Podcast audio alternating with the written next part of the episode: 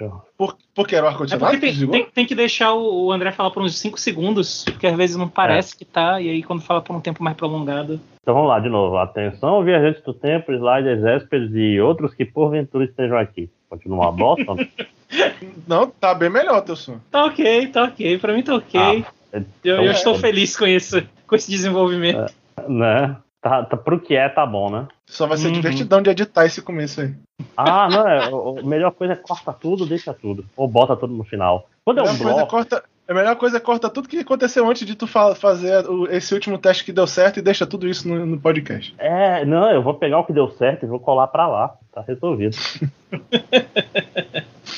Tá certo. Vai ficar pristino o, o podcast. Vamos lá.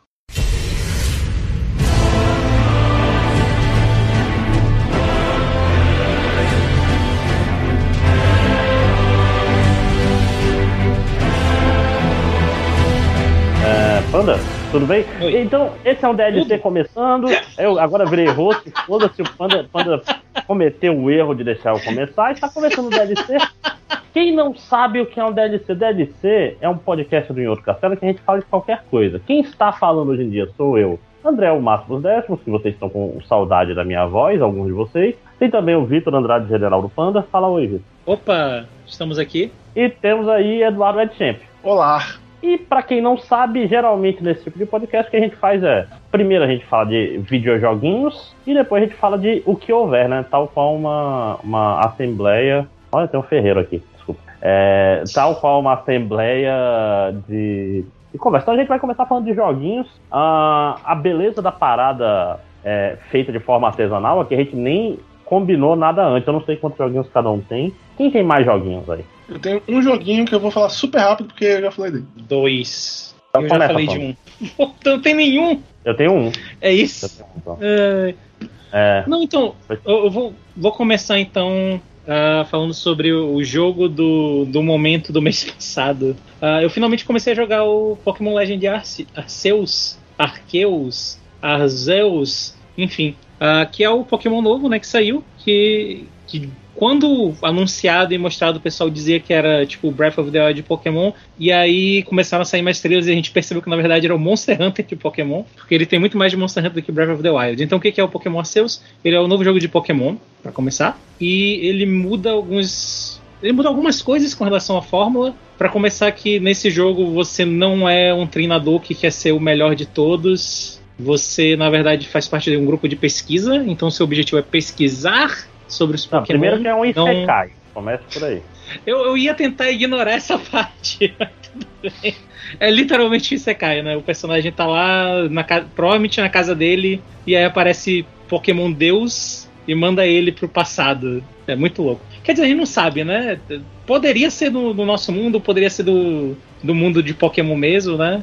A gente não sabe exatamente de onde veio o personagem principal. O que a gente sabe é que ele vai pro- parar no, em Hisui, que é a região de Sinnoh no passado, no mundo de Pokémon, que é onde acontece a quarta geração de jogos. E ele vai parar numa época em que as pessoas não são acostumadas a, a viver em conjunto com os Pokémon. E numa época que a própria região ainda tá meio que nascendo, então é muito. Ah, tem basicamente só uma cidade o jogo, só tem uma cidade, pelo menos até onde eu joguei. Não, não tem ah, grandes estruturas no geral. É uma cidadezinha e todo o resto do jogo basicamente se passa você indo para pedaços de um mapa que são pedaços abertos onde você explora, captura Pokémon e faz as missões que dão para você fazer. E eu já vou dizer que eu, eu tô gostando bastante. Eu tô realmente feliz com esse jogo. Ah, e eu queria dizer que, pra mim, porque sou eu que importo nisso tudo, a grande vitória pra mim de- desse jogo foi ele ter evoluído ah, a parte do gameplay de Pokémon. Ele deu umas melhoras que eu acho que, no geral, foram muito bem recebidas. Até por pessoas que não gostavam de Pokémon. Sem ter que cair na porra do. Não, mas por que batalha em turno? Não, batalha... Pokémon tem que ser controlando o Pokémon. E aí o cara não joga Pokémon, não joga Pokémon o Parque, não joga Pokémon Mystery Dungeon. E aí ele acha que não existe jogo que tu controla o Pokémon. Porque foda-se. Cara, é incrível Então- porque eu não conheço nenhum, eu não, não joguei nenhum desses jogos que tu tá falando aí. Né? Não, mas naquela Só que tu não, fica, tu não passa 20 horas por dia no Twitter falando que os jogos de Pokémon tem que ser Pokémon, tem que virar jogo de ação. Eu, eu não Não, passo, muito, pessoal- eu não passo muito tempo no Twitter falando sobre várias outras coisas que eu vou deixar para um outro podcast. É, pessoal- pessoal- tem que entender uma coisa, o pessoal é, fala que quer um Pokémon de luta, mas ele não fala só isso, ele fala também que eles querem um Pokémon que você controla de Pokémon e tenha todos os 900 Pokémon Né? ao mesmo tempo, né? Ao mesmo tempo. Com gráficos hiperrealistas, não. Isso. Ah, mas é. Então, o ponto baixo do jogo são os gráficos, inclusive, falando nisso, né? Esse aí eu, eu não vou nem falar muito disso, porque já. Acho que o que tinha pra ser já foi dito. O jogo é feinho. Eu acho Assim, que. Ele, ele é feinho em geral ou ele é feinho porque ele tá no Switch? Não, ele é feinho em geral. Eu Tipo, acho. no, no Switch ele poderia ser mais bonito. Tem jogos mais bonitos no Switch. Ele poderia. Então, o meu negócio com ele, e eu acho que é o que a franquia deveria tentar fazer, é que parece que quando ele, especialmente no que diz respeito a, a ambiente, parece que ele tenta fazer uma parada realista e fica tipo Un- Unreal 3 com Nintendo contrate esse, contrate esse homem, sabe? Aí fica muito feio, muito feio. Talvez Unreal, Unreal 2 até. Que é realmente, nossa, nossa, é muito feio. Mas eu diria que os, os modelos são ok, os personagens são ok, não porque o gráfico dos personagens dos modelos dos Pokémon são necessariamente bons, mas porque eles não tentam ser mais do que eles precisam ser. E eu acho que talvez aí seja para onde a franquia devia ir, devia dar um de de Breath of the Wild, antes que alguém. Não, mas Breath of the Wild é um jogo lindo. Eu estava lá quando anunciaram Breath of the Wild, eu estava lá quando Breath of the Wild saiu. Acho que o pessoal esquece. Uma galera reclamou que era feio, porque não era realista e o gráfico tava uma merda. Assim como aconteceu com o. Caralho, qual foi o outro Zelda? O de GameCube? O Wind Waker Wind Waker. Exatamente porque a porra do foi, tempo foi é uma saga. se repete. Pois é. E o pessoal acha que ele não lembra disso. Quando o Breath of the Wild foi anunciado, o pessoal olhou pro gráfico e disse que era feio. Mas o caso do Wind Waker foi é, um negócio brutal, né? Porque a Nintendo tinha lançado uma tech demo em CG inalcançável com o gráfico dos videogames. E o pessoal não só ficou chateado porque o, o, o Zelda Link era, era chibi e tal. Tinha gente que queria que fosse aquele gráfico daquela CG de tech demo. Tipo, amigão, ah não, amigão. tipo, sai daí, cara. E, é tipo o cara querer que Final Fantasy VII rolasse com gráfico igual a CG, né? Então, não, mano, não dá, pô. né? E, e, sinceramente, assim, pessoalmente, eu sou, eu sou um cara que eu gosto muito mais de, de, desses, desses gráficos estilizados. Eu acho que eles envelhecem muito melhor do que gráfico realista. E aí é pessoal, né? Eu sei que isso é pessoal. Mas é, então a minha maior crítica é essa mesmo. Eu acho que eles deveriam no jogo, nesse jogo de Pokémon, eles deveriam começar a apostar mais na direção de arte e tentar fazer a parada mais estilizada. E foda-se, bicho, o pessoal que vai reclamar porque não é realista, porque esse pessoal vai reclamar de jeito ou de outro, né? Não, não tem como agradar essa galera. Uh, mas é, tá feio, tá feio, o bicho tá feio. Mas também sabe que ele tá, ele tá divertido. Eu tô gostando bastante do jogo. Uh, ele muda um pouco do loop uh, de gameplay dele, porque nesse jogo você não tá coletando as insígnias, né, para participar de um torneio nem nada do gênero, você só tá mesmo fazendo essas pesquisas sobre pokémons e aí o seu level, os levels que você ganha enquanto treinador, que seria o equivalente às insígnias, você ganha realizando, ganhando pontos de pesquisa. E esses pontos você ganha fazendo algumas atividades, entre elas capturar múltiplos de um mesmo bicho, treinar um bicho, ver aquele bicho usando determinados ataques um determinado número de vezes, às vezes é alimentando eles no, às vezes é alimentando os bi, uh, alimentando eles, às vezes você quer capturar eles sem eles te perceberem, então ele te dá uma lista para cada Pokémon de vários objetivos e tu tem que completar um determinado número para meio que fechar aquele, uh, aquele Pokémon e ele ficar como uh, completo na, na Poké Agenda. Esse é meio que o objetivo do jogo e está sendo bem divertido para mim. Eu acho que em parte porque como ele te dá várias opções, ele te dá várias tarefas para cada Pokémon, tu não precisa fazer todas. Então, se tu não tiver afim de fazer uma coisa em particular, tu pode fazer as outras, meio que grindar com as outras que te agradam mais, e tu ainda vai conseguir completar o jogo. E eu vejo como isso pode ser algo negativo no sentido de, ah, então eu vou só capturar, ah, eu vou só matar. Mas para mim é bom porque tem momentos que eu não tô afim de capturar, tem momentos que eu só quero andar e aí eu vou bater nos bichos e vai estar tá contando ponto para mim. E tem os momentos que eu tô afim de capturar e aí eu capturo. Então eu acho que é uma maneira legal que ele arrumou de fazer isso, sem contar que tanto capturar quanto derrotar Pokémon selvagens te dão experiência uma experiência para os teus Pokémons para eles evoluírem. Então, se tu seguir por um caminho ou pelo outro, tu ainda vai ganhar o XP para os Pokémon eles vão evoluir. Eu acho que é um jogo que não, não tem maneira de tu conseguir ficar travado nele por causa disso. E aí talvez seja o outro defeitinho dele é que se tu for pego no loop dele, de ficar capturando Pokémon novo e andando pelo mapa que é relativamente grande, eu quero andar, eu quero ver tudo que tem aqui, eu quero capturar tudo, tu vai ficar overlevel muito rápido. Por outro lado, eu também senti que ele é um Pokémon mais difícil que tem anos, assim, de eu acho que em quase toda luta, são poucas as lutas que tu tem contra treinadores, mas eu acho que em quase toda luta de treinador que eu entro, pelo menos um Pokémon meu é nocauteado. Os Pokémon selvagens, eles não estão necessariamente uh, espalhados por level, como é um mapa aberto, tu pode ir pra onde tu quiser, então tu pode chegar numa área com Pokémon de level muito mais alto que o teu. Então ele requer um, um, um cuidado maior. Tu não pode simplesmente entrar em todas as batalhas e ficar apertando um botão para ganhar. Então isso é bom. Então tô me divertindo explorando, tô me divertindo fazendo as tarefas. A história é meio que ah, qualquer coisa, mas aí é Pokémon, né, como um todo.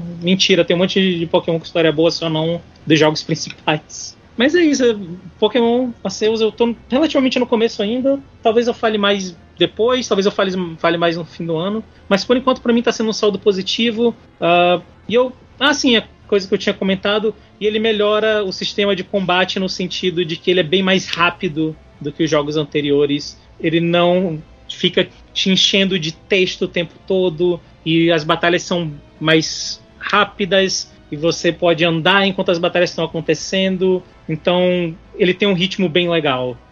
Tá sendo uma boa experiência para mim. Cara, eu, eu joguei um pouquinho, sabia? Do, do Pokémon Arceus. Até uma pena, eu queria ter jogado mais. Só que a vida, a vida é muito cruel. Você não faz ideia, né?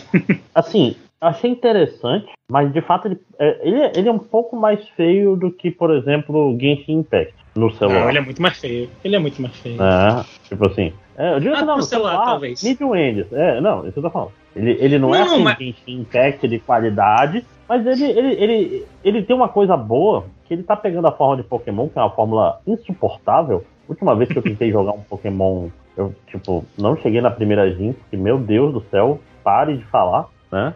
E, tipo assim, Pokémon tem uma forma tão ruim que os próprios caras que gostam de Pokémon ficam inventando nos locks que eles não querem jogar o jogo, sacou? O que é o Nuzlocke? Nuzlocke é o, jogo- é o fã de Pokémon falando, nossa, Pokémon é uma bosta. Vamos inventar as regras arbitrais aqui pra ele ser menos bosta. Aí.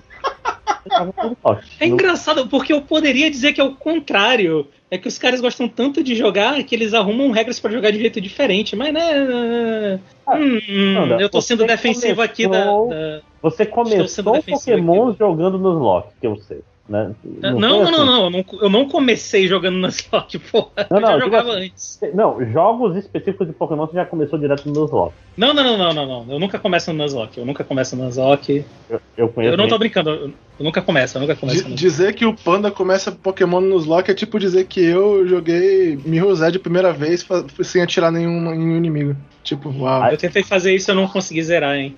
não, é, é começar no Nuzlocke não, man. É um negócio assim. Parece um erro mesmo agora que Ó, é, parece um mas- erro mesmo. Panda, não foi você que teve um Pokémon que você não terminou porque você passou cento e tantas horas procurando o Shine? Ah, Mas, aí- a- mas aí o problema Hum. sou eu, né? acusações, Ai. acusações sórdidas e verdadeiras, hein? Aí o problema melhor sou eu.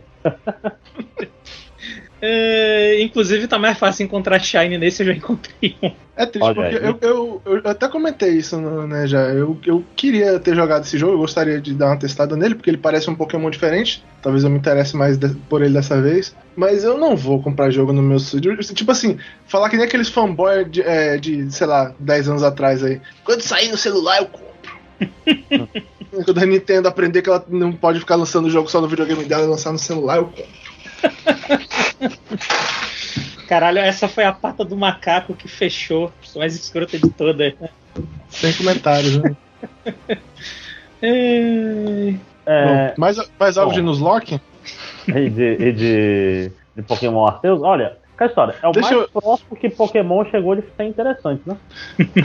Eu, eu, eu só queria dizer uma coisa, eu acho que teve uma atualização, porque eu lembro claramente de ter visto pessoas jogando, e no começo o professor pergunta, você sabe o que é Pokémon? E você pode dizer que sim. E eu tenho quase certeza que eu vi, quando eu assisti as pessoas jogando, elas falavam que sim, e ele ia lá e dava todo um monólogo sobre o que eram Pokémons ainda assim. Mas quando eu fui jogar, eu disse que sim, ele simplesmente pulou esse monólogo.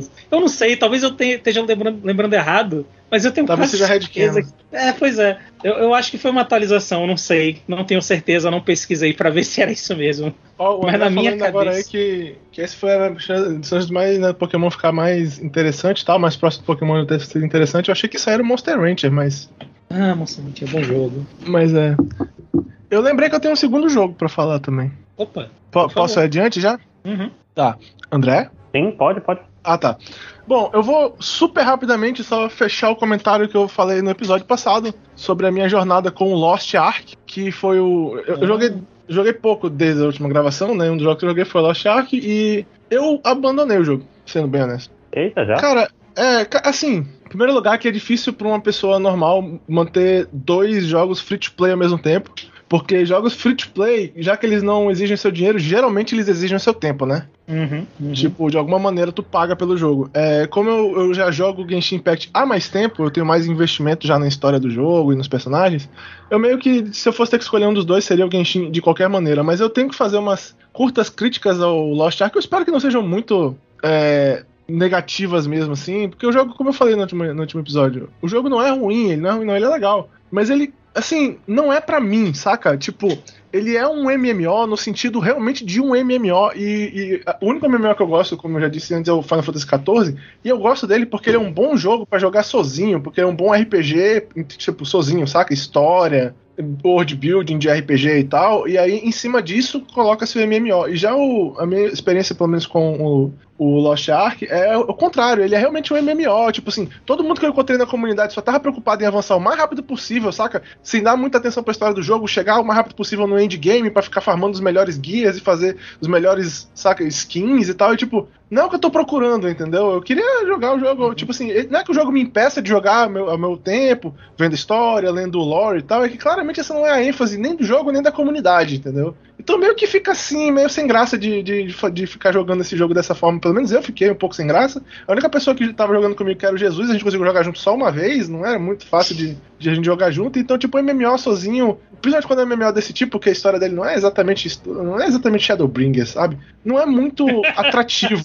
Então eu meio que acabei abandonando o jogo, tipo assim, ele é um jogo legal e tal, pra quem curte esse tipo de jogo MMO, realmente grindar e fazer builds e blá, ele é legal, mas ele basicamente não é pra mim. Esse não é um jogo pra mim. Que é uma pena, porque ele é um jogo bonito e ele parece bem divertido. e tal. O gameplay dele é divertido. Então, é isso. Cara, é engraçado porque tu parecia muito mais empolgado com ele no último podcast. É, cara, eu realmente queria gostar desse jogo. Eu dei uma. Ninguém pode me dizer que eu não dei uma verdadeira chance pra esse jogo, porque eu queria gostar dele. Eu botei tempo nele, assisti vídeo, testei build, sabe? Eu, eu realmente eu, eu tentei gostar do jogo, só que eu não gostei. Infelizmente. Acontece. Acontece. Foi mais ou menos parecido com, com outro jogo que eu acho que o André vai falar. Eita, nós. Ih, a, a, a, a tinho. Rapaz! Bom, já aproveitando que a gente tá falando de jogo que o André vai falar, deixa eu falar logo do jogo que eu estou jogando nesse momento, Olha só que segue o perfeito. né? Que eu estou, nesse momento aqui, é, jogando Elden Ring, né? O Anel Prístino, que é o novo jogo da From Software, que se você mora numa, numa caverna nesse momento, talvez você não saiba o que é, né? Mas é o novo jogo da produtora de Dark Souls, de Bloodborne, Sekiro e afins. O que é Elden Ring? Elden Ring é a From Software jogando Breath of the Wild, falando, caralho, maneiro, hein? É basicamente isso. E isso é bom, tá? Porque, pra quem não conhece, o que que é a From Software, é, Dark Souls, Demon Souls, Bloodborne, ela é conhecida pelo quê? Pelos jogos que são babacas. Não é que os jogos são difíceis, eles são babacas. Né? Ataque no L e no R. É, ah, começa aí, ataque no L e no R, estamina, é, mortes de sacanagem, inimigos que caem do céu, que é uma filha da puta, você vê assim, ó, tem esse caminho aqui. Aí você vai andando feliz, aí cai um inimigo do céu, pá! É um inimigo que você não tá consegue andando aí, matar. tu vê uma pipa ao longe, aí tu, porra, olha só uma pipa que bonita. Ai, caralho! É, e ao mesmo tempo, é, é sobre. É a palavra que eu procuro? É, prioridade de animação e jogar de forma premeditada, né? É esse que é o, o, grande coisa do jogo. São jogos, são RPGs de ação, né? E você pode fazer builds das mais variadas. É, tipo assim, são jogos que eles são conhecidos por ser obtusos. É até difícil de, de explicar, porque são jogos que eles não querem explicar muito, querem que você aprenda os, os meandros do jogo, né? E qual foi a minha experiência com From Software? Eu joguei um pouco de Demon Souls, bem pouco. Eu joguei Bloodborne, estava adorando, mas meu PlayStation 4 cuspia o, o Blu-ray, né? Fazia pipipi, ah, né? É, nossa. E caralho, e Bloodborne é um jogo que você precisa entrar na, na zona pra uhum. jogar bem. Você vira um ninja naquele eu, jogo. Eu arranquei mas... a porra do botão de, de eject do PS4. É. E agora a gente tem Elden Ring. Elden Ring é, mais do que tudo, um sucessor de Dark Souls. Porque ele tem escudo, ele tem a jogabilidade mais. Ele é muito parecido com Dark Souls. Dark Souls, Demon Souls, tem as classes, tudo, de arma, magia. O que, que ele tem de diferente de Dark Souls? Um, ele tem pulo. Cavalo. E tem o, ca o cavalo, que tem o cavalo com pulo duplo, que é tipo assim. Excelente. A, a frase Game of the Year, né? Cavalo com pulo hum. duplo, né? E ele tem o mundo aberto mais incrível que eu já vi no videogame. Uhum. Uma certa folga. Tipo assim, Breath of the Wild, que é o, era o, vamos dizer assim, o, o senhor fodão nesse sentido até então, ele era muito bom, mas ele tinha um negócio, ele tinha muitas áreas que você anda, anda, anda, anda, anda meia hora e tem um Coroxide, né? Esse jogo, mano, esse jogo não. Jogo, qualquer lugar que você vai, vai ter uma dungeon, vai ter arma, vai ter coisa para build, vai ter inimigo único, vai ter é, lugares diferentes. Bicho, é incrível. É incrível.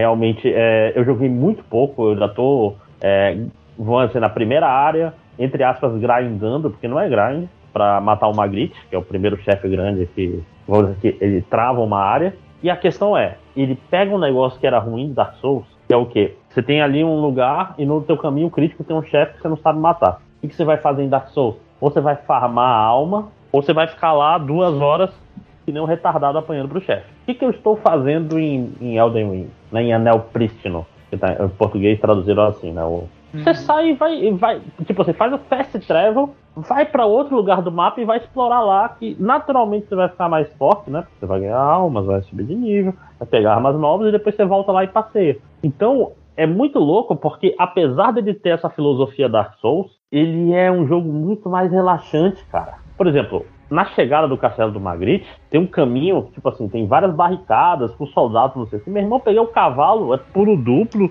monte de gente me atirando, aparece um lobisomem, foda-se, meu irmão. Você sai correndo e, tipo assim, sair correndo e não olhar para trás é uma opção super válida agora. Um negócio que não era. Vê, caralho, bicho forte, falou galera, pô, sai correndo. E é muito gostoso, cara. É, é um mundo. É um mundo aberto como eu nunca vi antes. Nunca, nunca. É, é, incrível. E é incrível porque, tipo assim, você olha, nossa, parece que esse canto aqui vai ter tanta coisa, e vai ter. E vai ter mais do que você imagina. E vai ter arma, e vai ter. Nossa, é assim.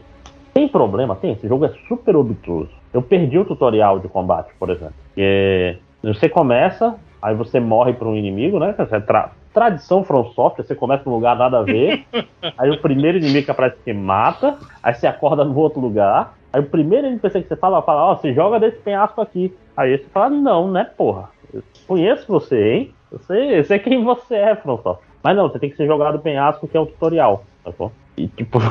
E foda-se. E aí tu não fez tutorial porque tu não se jogou do penhasco. Isso, isso. É, é, essa é a afronta. Cara, tipo assim, você ouve as pessoas que são acostumadas com Dark Souls falando, não, não, não vou, não vou falar o que eu tô pensando agora, que o pessoal vai me dizer, dizer que eu sou hater da, da, da FromSoft. É. Não, eles fazem sacanagem. Tipo assim, os caras estavam assim, ó, oh, tô fazendo build de sangramento, build de não sei o que. Bicho, naquela história, como eu não tenho o. Eu não joguei muito Demon Souls, não joguei muito Dark Souls.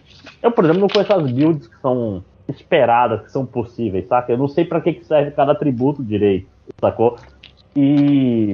Isso é ok, bora lá. Acho que a grande parada é que é um jogo que te dá muita liberdade e se você quiser ter essa liberdade mesmo, você tem que dar uma olhada na internet, entrar na, vamos dizer assim, entrar na comunidade, né? Não, não, não é, infelizmente, esse é o problema de, desses jogos, é que eles não são jogos autocontidos. Você quer tirar o máximo deles, Você tem que ou já ter jogado outros jogos da From Software ou você tá no meio da comunidade. Não tem pra onde fugir. né? É, eu tenho uma, deixa eu fazer uma pergunta, pra evitar que eu queime uma pauta. Hum. A gente ainda vai gravar ah, aquele assunto? O próximo lá? É, Bora. tá, então deixa eu falar isso sem queimar a pauta. É, mas eu, eu- eu tive essa experiência com Monster Hunter, cara. Quando eu comecei a Eita. jogar Monster Hunter Worlds, eu não sabia chongas de Monster Hunter. E é um monte de menu. E é um monte de coisa Hum. que o jogo não te ensina muito bem. E saca que tu tem que preparar antes de ir para suas caçadas e, e acertar teus menus radiais e coisas. Tipo, o jogo não ensina muito bem fazer esse negócio, não. Ele dá um, saca, um, um textinho assim de três páginas passando rápido que não ensina porra nenhuma, só diz que tem esse negócio. Te vira aí, amigo. E eu tive que eu, eu fazer isso também, cara. Eu tive que procurar na internet, entrar na comunidade, procurar tutorial, é, ver página de Reddit, saca? Ainda bem que a comunidade é de boa e os caras lá, pelo menos na época do World, tinha um monte de gente ensinando um monte de coisa, porque tinha um monte de jogador novato entrando, então, né, YouTube tava, tava estourando de canal falando do jogo. Porque senão, mano, eu não tinha aproveitado. Aquele jogo não teria sido meu jogo do ano se não fosse pela comunidade dele ter me ajudado, porque ele também era meio obtuso nesse aspecto. Isso é uma coisa que outros jogos deviam aprender a lidar um pouco sobre isso. Sim, sim. Não, eu, eu lembro porque eu já tentei jogar Monster Hunter. Monster Hunter, ele, ele tem um. Qual é a palavra que eu procuro? É, é, é um vocabulário muito específico, ó. Você tem que apertar XYZ pra tu tirar a churrasqueira do bolso e fazer um churrasco e não sei o que. Tipo, é muita coisa, né? E, eu, e eu sinto que o, o Elden Ring, ele, ele tem um pouco desse problema também, que é tipo assim, ele é feito pensando primeiro em pessoas que já jogaram Soul. Apesar de, de que muita gente fala, olha, esse é o melhor Souls de entrada, ainda assim ele tem toda a obtusidade esperada de Dark Souls e etc. Ele, é, ele, ele não tá nem aí, né? É É que legal. os primeiros não eram muito melhores nesse aspecto, né? É, pois é. Não, disse que ele, ele, ele tem até um. Tá, tô falando, tá aqui com um tutorial. O fato de eu ter perdido o tutorial diz tudo sobre esse jogo, né? Assim, é, é, como- como eu- quando eu falei que o pessoal vai dizer que eu sou hater de, da FromSoft, é, é, meio que, é meio que piada, meio que verdade, porque o pessoal que me acompanha há mais tempo sabe que eu não curto série Souls, não sou um fã da série Souls. Eu queria até fazer uma analogia que eu comentei um dia desse com o Bruno, com o Benedict, é, sobre o meu problema com Dark Souls, né? Que tipo assim, é, eu não tenho muito problema com jogo de tentativa e erro, esse tipo de coisa e tal, não é, não é por aí. O meu problema com que eu, que eu tenho em termos de. é que eu não me divirto com o combate.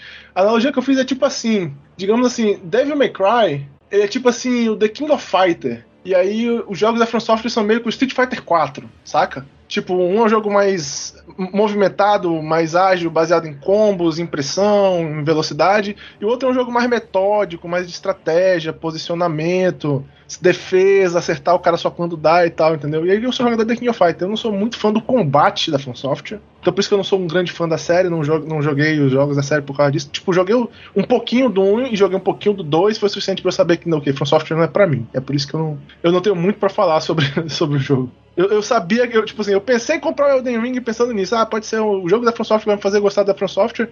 Mas aí eu, honestamente, eu vi os caras jogando e. Não, ele, ele, ele não vai fazer pessoas que não gostam de jogos da From Software gostarem de jogos da From Software ou dele mesmo. Ele é pra quem gosta de jogos da From Software. Talvez. Até agora, eu tô falando, eu não, eu não tinha raiva, né, do, do, dos jogos da From Software nem nada assim. Mas, como eu posso dizer, eu, eu acho que ele tá sendo mais permissivo, por incrível que pareça. Até é meio estranho falar disso no jogo da From Software, né? Ele tá, ele tipo assim, ele, ele tem mais possibilidade de jogar e, e esse negócio de tu poder fugir, de, de é, fazer as coisas, é muito legal. Mas, por exemplo, nesse momento eu estou aqui com o YouTube aberto, vendo como faz para usar skill de arma, porque eu vi o tutorial e não entendi. Eu não estou brincando. Eu literalmente apareceu o tutorial aqui, aperta LT pra fazer isso. Eu tô LT tá parado, filho da puta. O que que tá acontecendo? Tipo assim, o jogo ele é obtuso para um caralho. Eu tô jogando com uma classe que tem magia, eu aprendi a usar magia porque com esse tutorial agora, na, na hora eu não tinha aprendido. Mas, assim, eu acho que é ele e Sekiro, né? Que são os, os mais diferentes da, da From Software. Mas esse daqui é full Dark Souls. É full Dark Souls. Se você não gosta de Dark Souls, de fato, eu acho, acho complicado. Vale a pena dar uma testada aí se aparecer alguém com um jogo, né? Porque É isso que eu ia falar, não vale a pena comprar, não, porque ele tá 250 reais, meu. É, esse esquema mundo aberto, de repente, ele pode ser o, o grande diferencial. Porque de- o, o negócio da Dark Souls é que ele é um jogo de caminho crítico. É tipo foda, você tem que andar por aqui e tem que matar esse inimigo, tipo, desse jeito que foi planejado, saca? Ele, ele era muito mais dirigido. Esse aqui é mundo aberto mesmo. E é um mundo aberto delicioso. Porque a From Software é, é maluca, saca? tipo assim. É, é um lugar. Nossa, esse lugar parece é um lugar secreto que não era pra estar aqui, não. Isso é o caminho crítico. É tipo assim, ele, tá, ele contava que você fosse fazer isso, porque, senão você não avança no jogo, entendeu? É, e, e, eu, tô, eu tenho ouvido bastante gente conversando na internet, é muito louco porque as pessoas têm conversado sobre experiências que são inéditas de um para outro, sendo que pessoas com 40, 50 horas de jogo, entendeu? Tipo, caralho, eu fui numa ilha que não sei o que, não sei o que, nossa, eu nunca vi isso. Eu, tipo, porra. E esse que é o, é o grande diferencial da parada. Eu tô, eu tô gostando bastante. Achei que ia gostar menos até. É, não, eu, eu, entendo totalmente as pessoas que estão falando, cara, é o melhor jogo já feito. E tem, tem gente falando, não é, não é, nem não é o melhor jogo do ano. As pessoas estão falando que é tipo, é o melhor videogame, saca? É um pouco de exagero, talvez. Mas é muito gostosinho, não dá pra negar. Eu tô com pouco tempo, eu tô com menos. Eu tô com poucas horas aqui, tô com 5 ou 6 horas só. Que nem isso. Mas é muito gostoso, de fato. É, zero arrependimento e eu paguei 300 pau e não 250. Sei no, tá no, no PlayStation. Não, Xbox. Ah, no Xbox. Ok, no Xbox. Aliás, é, em alguns lugares eu tô jogando no modo é, performance e ainda assim, em alguns lugares deu uma quedinha de frame rate, assim. Não é massa. É, ele parece um jogo, ele parece um jogo pesadinho. É. É um jogo da From Software, é, né? Não é bem feito. Ele é bem, ele é bem bonito, né? Assim, tem aspectos é. bem bonitos nele. Assim, eu vou falar um negócio que eu não sei se o pessoal vai ficar chateado comigo de dizer, mas o gráfico de Dark Souls não é particularmente bonito em termos de poder gráfico. Não, não. Ele é, não, ele não, é um não. jogo que é um jogo que escolhe bem o que ele faz com seus gráficos, é, tipo assim, ele, ele sabe bem onde ele aplica as coisas, onde ele esconde as coisas e tal, mas ele uhum. era, se eu não me engano, o primeiro Dark Souls inclusive era um jogo de, de orçamento meio baixo, não é isso? Se eu me lembro corretamente da história. Né? O Demon ele era é, o baixo. Demon Souls, isso. Então, tipo assim, a empresa meio que ela tá acostumada a fazer trabalho com. É tipo assim, né? Quando sabe que os caras conseguem esconder os defeitos gráficos e fazer esse tipo de coisa, quando eles têm dinheiro para fazer o jogo, você espera mesmo que o jogo vai ficar uma coisa realmente bonita, né? Tipo, que agora, agora dá pra eles fazerem os gráficos deles com o mundo aberto, né? Que agora os caras têm dinheiro. É, não, aquela história. Você dá pra ver o seguinte: os modelos dos personagens não são lindos, mas a, a direção de arte é um esculacho. É, é boa, né? É bem, é bem feita. É, é, é, é, principalmente. Geralmente, e geralmente isso é mais importante do que ter um gráfico poderoso e tal. Geralmente a direção de arte ela é mais importante. Porque tem jogo com um gráfico incrivelmente poderoso que fica fake só o caralho, né? Sim. A, a, a, questão toda, eu acho que é o seguinte: o. Como posso dizer? Ah, até me perdi aqui, só um segundo. Uh, a, a, o jogo, ele parece que é todo considerado. Tipo assim, os pequenos lugares são feitos. Por exemplo, tem um negócio do Zelda que eu não gostava era aqueles. Uh, tipo assim, umas cabanas de três andares, são tipo uns fortrezinhos de, de Moblin, saca? Que eram uhum. todos meio repetitivos. Uhum. Esse jogo não repete muito os acampamentos. Até agora, né? Joguei pouco, mas. tipo assim, você tem dois acampamentos soldados, filho da puta, eles são radicalmente diferentes, saca? Ele, ele vai pensando nessas coisas. Ele, ele, é tipo assim, tem. Cada lugar tem, tem a sua sua personalidade. Acho uhum. que esse que é o, a grande parada de Elden Ring. Então, Eduardo, é o tipo de coisa que ele é muito obtuso, mas, por exemplo, ele não é tão. Eu tô achando. Como posso dizer? Eu tô fazendo muita coisa com stealth, apesar de eu não, não gostar tanto de stealth. É, porque o backstab nesse jogo tá lindo. É, é, é, muito voraz o que você faz com os inimigos. Com a backstab em jogo da FromSoft é sempre maravilhoso. Uhum. Não, tá extremamente forte. Mas é aquela assim, história. Eu, eu, eu, eu, não sei se eles vão conseguir superar uh, o braço no cu do, do Bloodborne, mas. Ela não é Dark Souls, eu acho que era o braço no cu. Pois é, o. Não, os inimigos. Diz que Dark Souls 3 é ruim de backstab, né? Que os inimigos é, são peão da casa própria. Ele, ele se vira rápido. é, mas, mas, mas o que eu tô falando assim, eu, eu vou falar de novo no próximo DLC, que eu vou ter 50 horas a mais, provavelmente. Então a gente conversa melhor sobre.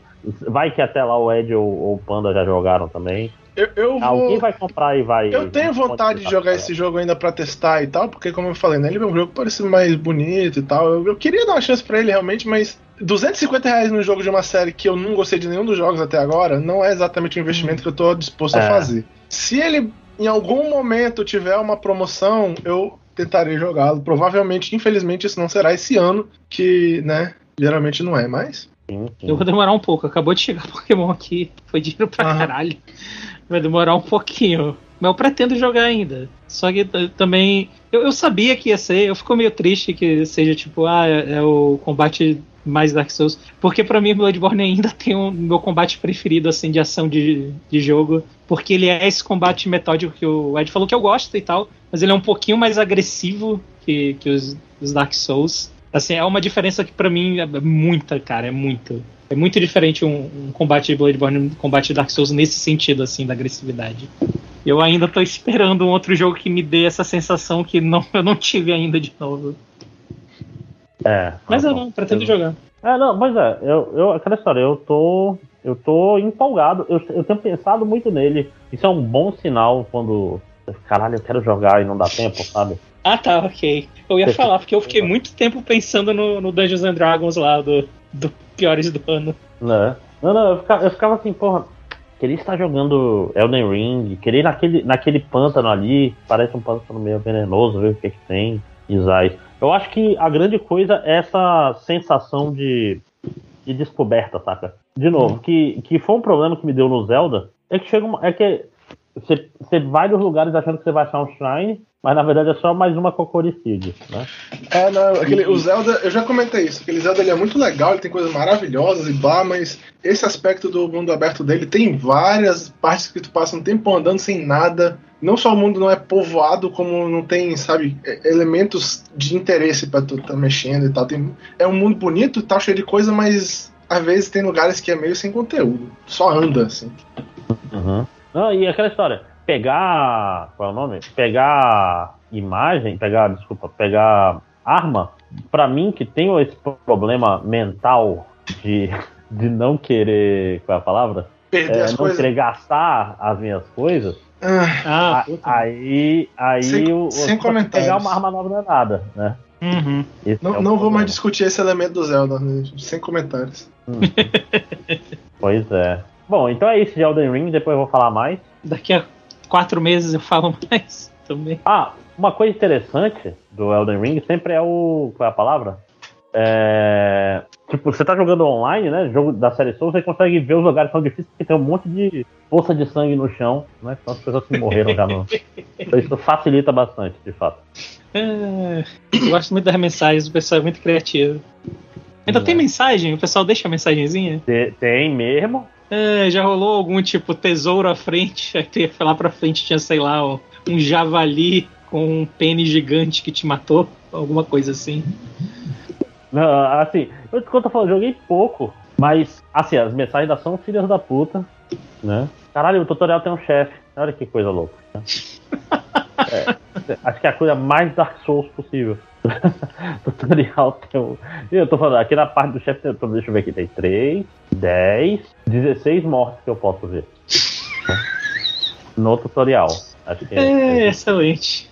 É foda porque o tutorial, o chefe do tutorial devia ser o chefe que te mata do início do jogo, né? É. Não, mas o chefe que te mata no início do jogo é um chefe que você não pode matar. Não, pois é, mas ele podia ser o chefe do tutorial, e aí tu se fode, né? Tu morre. Uhum. É, não, mas porque Opa. o chefe do início do jogo, ele te leva pra um outro mundo, eu não entendi direito, mas vou, vou, tô pagando de burro, né, pra quem tá... Ai, André, você não presta atenção, é óbvio que não sei o que, não sei o que. Então vamos falar de outras coisas, chega de Dark Souls, chega de. Elden Ring. É, vamos ficar com raiva do, do George R. R. Martin, que tá aí escrevendo lore, ao invés de jogo. terminar Game of Thrones. Cara, você sabe quantos anos já faz que saiu o último livro de Game of Thrones? Não. 10. 10 anos. A minha manchete Cara. favorita. O último mesmo, né? Que não vai mais ter nenhum. É. Vocês já devem ter visto isso, porque internet, né? A internet tá aí. Mas minha manchete favorita de todos os tempos é aquela que é. J.R. Martin faz de tudo para não trabalhar no seu livro. É ele, tipo, dentro de uma bola gigante de hamster, correndo no quintal. Tipo, hum, maravilhoso. Cara, o cara tá, tá certo, né? Tá vivendo a vida dele, tá fazendo o que ele é. quer procrastinando. Nunca. Quem sou eu vivendo pra. Vivendo sonho, vivendo sonho. Né? Mas aí, é... alguém tem mais algum jogo? Eu tenho. É, já... Mas já que a gente tá falando de Dark Souls e jogos difíceis, só um complemento rápido aqui. Uh, eu falar um, um, pouquinho mais só sobre o Alex Kidd Miracle World DX, DX Deluxe, não, não sei como é que é, uh, qual como seria oficialmente o nome, vou falar de DX. Uh, eu, é muito louco, cara, porque dando aqui informações pro pessoal que tá ouvindo. Duas semanas desde a última gravação, e eu comentei naquela última gravação que eu tinha acabado, literalmente acabado de comprar o jogo, né? E aí eu cheguei na última fase na madrugada daquele dia, e até agora eu não zerei o jogo, porque puta que pariu, um jogo difícil na porra. Ah, então. Cara, não zerou é... ainda? Eu não zerei. Cara, eu não consigo passar do Junkin. Eu não consigo. Porque qual é o negócio que esse jogo adiciona? É que tem a, a, batalha de pedra, papel e tesoura, né? Normal que tinha no jogo anterior, no, na versão original do jogo. Para quem não sabe, a maioria dos chefões do jogo, os chefões principais do jogo, ao invés de tu lutar com eles, tu tinha uma batalha de pedra, papel tesoura. Se tu vencesse, o bicho explodia em um, um onigiri ou, ou um hambúrguer, dependendo de onde você mora. E você venceu a batalha, parabéns, próxima fase. Esse aqui, o que ele faz é que você encontra o Junkin, que é o chefão principal, e os generais dele, que são três pedra, papel e tesoura. Uh, os generais tu encontra eles duas vezes no decorrer do jogo. A primeira vez que tu encontra é só o pedra, papel e tesoura. A partir da segunda vez que tu enfrenta eles, quando tu vence o pedra, papel e tesoura, começa um combate mesmo, como se fosse um, um dos outros chefes menores do jogo. E eu consegui vencer todos eles. Só que o Junk é muito difícil, cara. É muito difícil. Pra começar aqui, a porra do, da fase final é o inferno aquela merda. Porque voltando em algo que eu cheguei a comentar, eu acho, da outra vez, eu não acho que o, a movimentação de Alex Kidd é a pior coisa do mundo, mas ela não é muito precisa.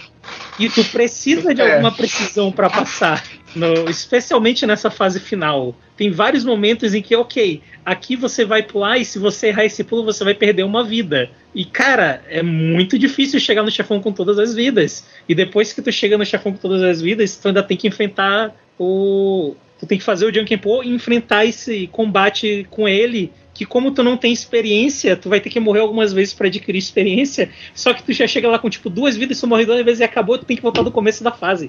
É muito difícil, puta merda. Assim, eu ainda gosto bastante do jogo, eu, eu, eu não me arrependo de ter comprado ele, e no geral, tá, foi, tá, eu não sei, sendo uma experiência legal, mas puta que pariu, como é difícil esse chefe final, cara. Puta merda. Até porque o Alex Kidd ele morre com um golpe. Ou seja, tu dá uma vacilada, ah! Nossa, cara! É, é dureza, é muita dureza, cara. É, como uma pedra, alguns diriam? Tá, tá, tá. É, mas, mas é, é. É a Cid, né, cara? O que você esperava? É, não, não.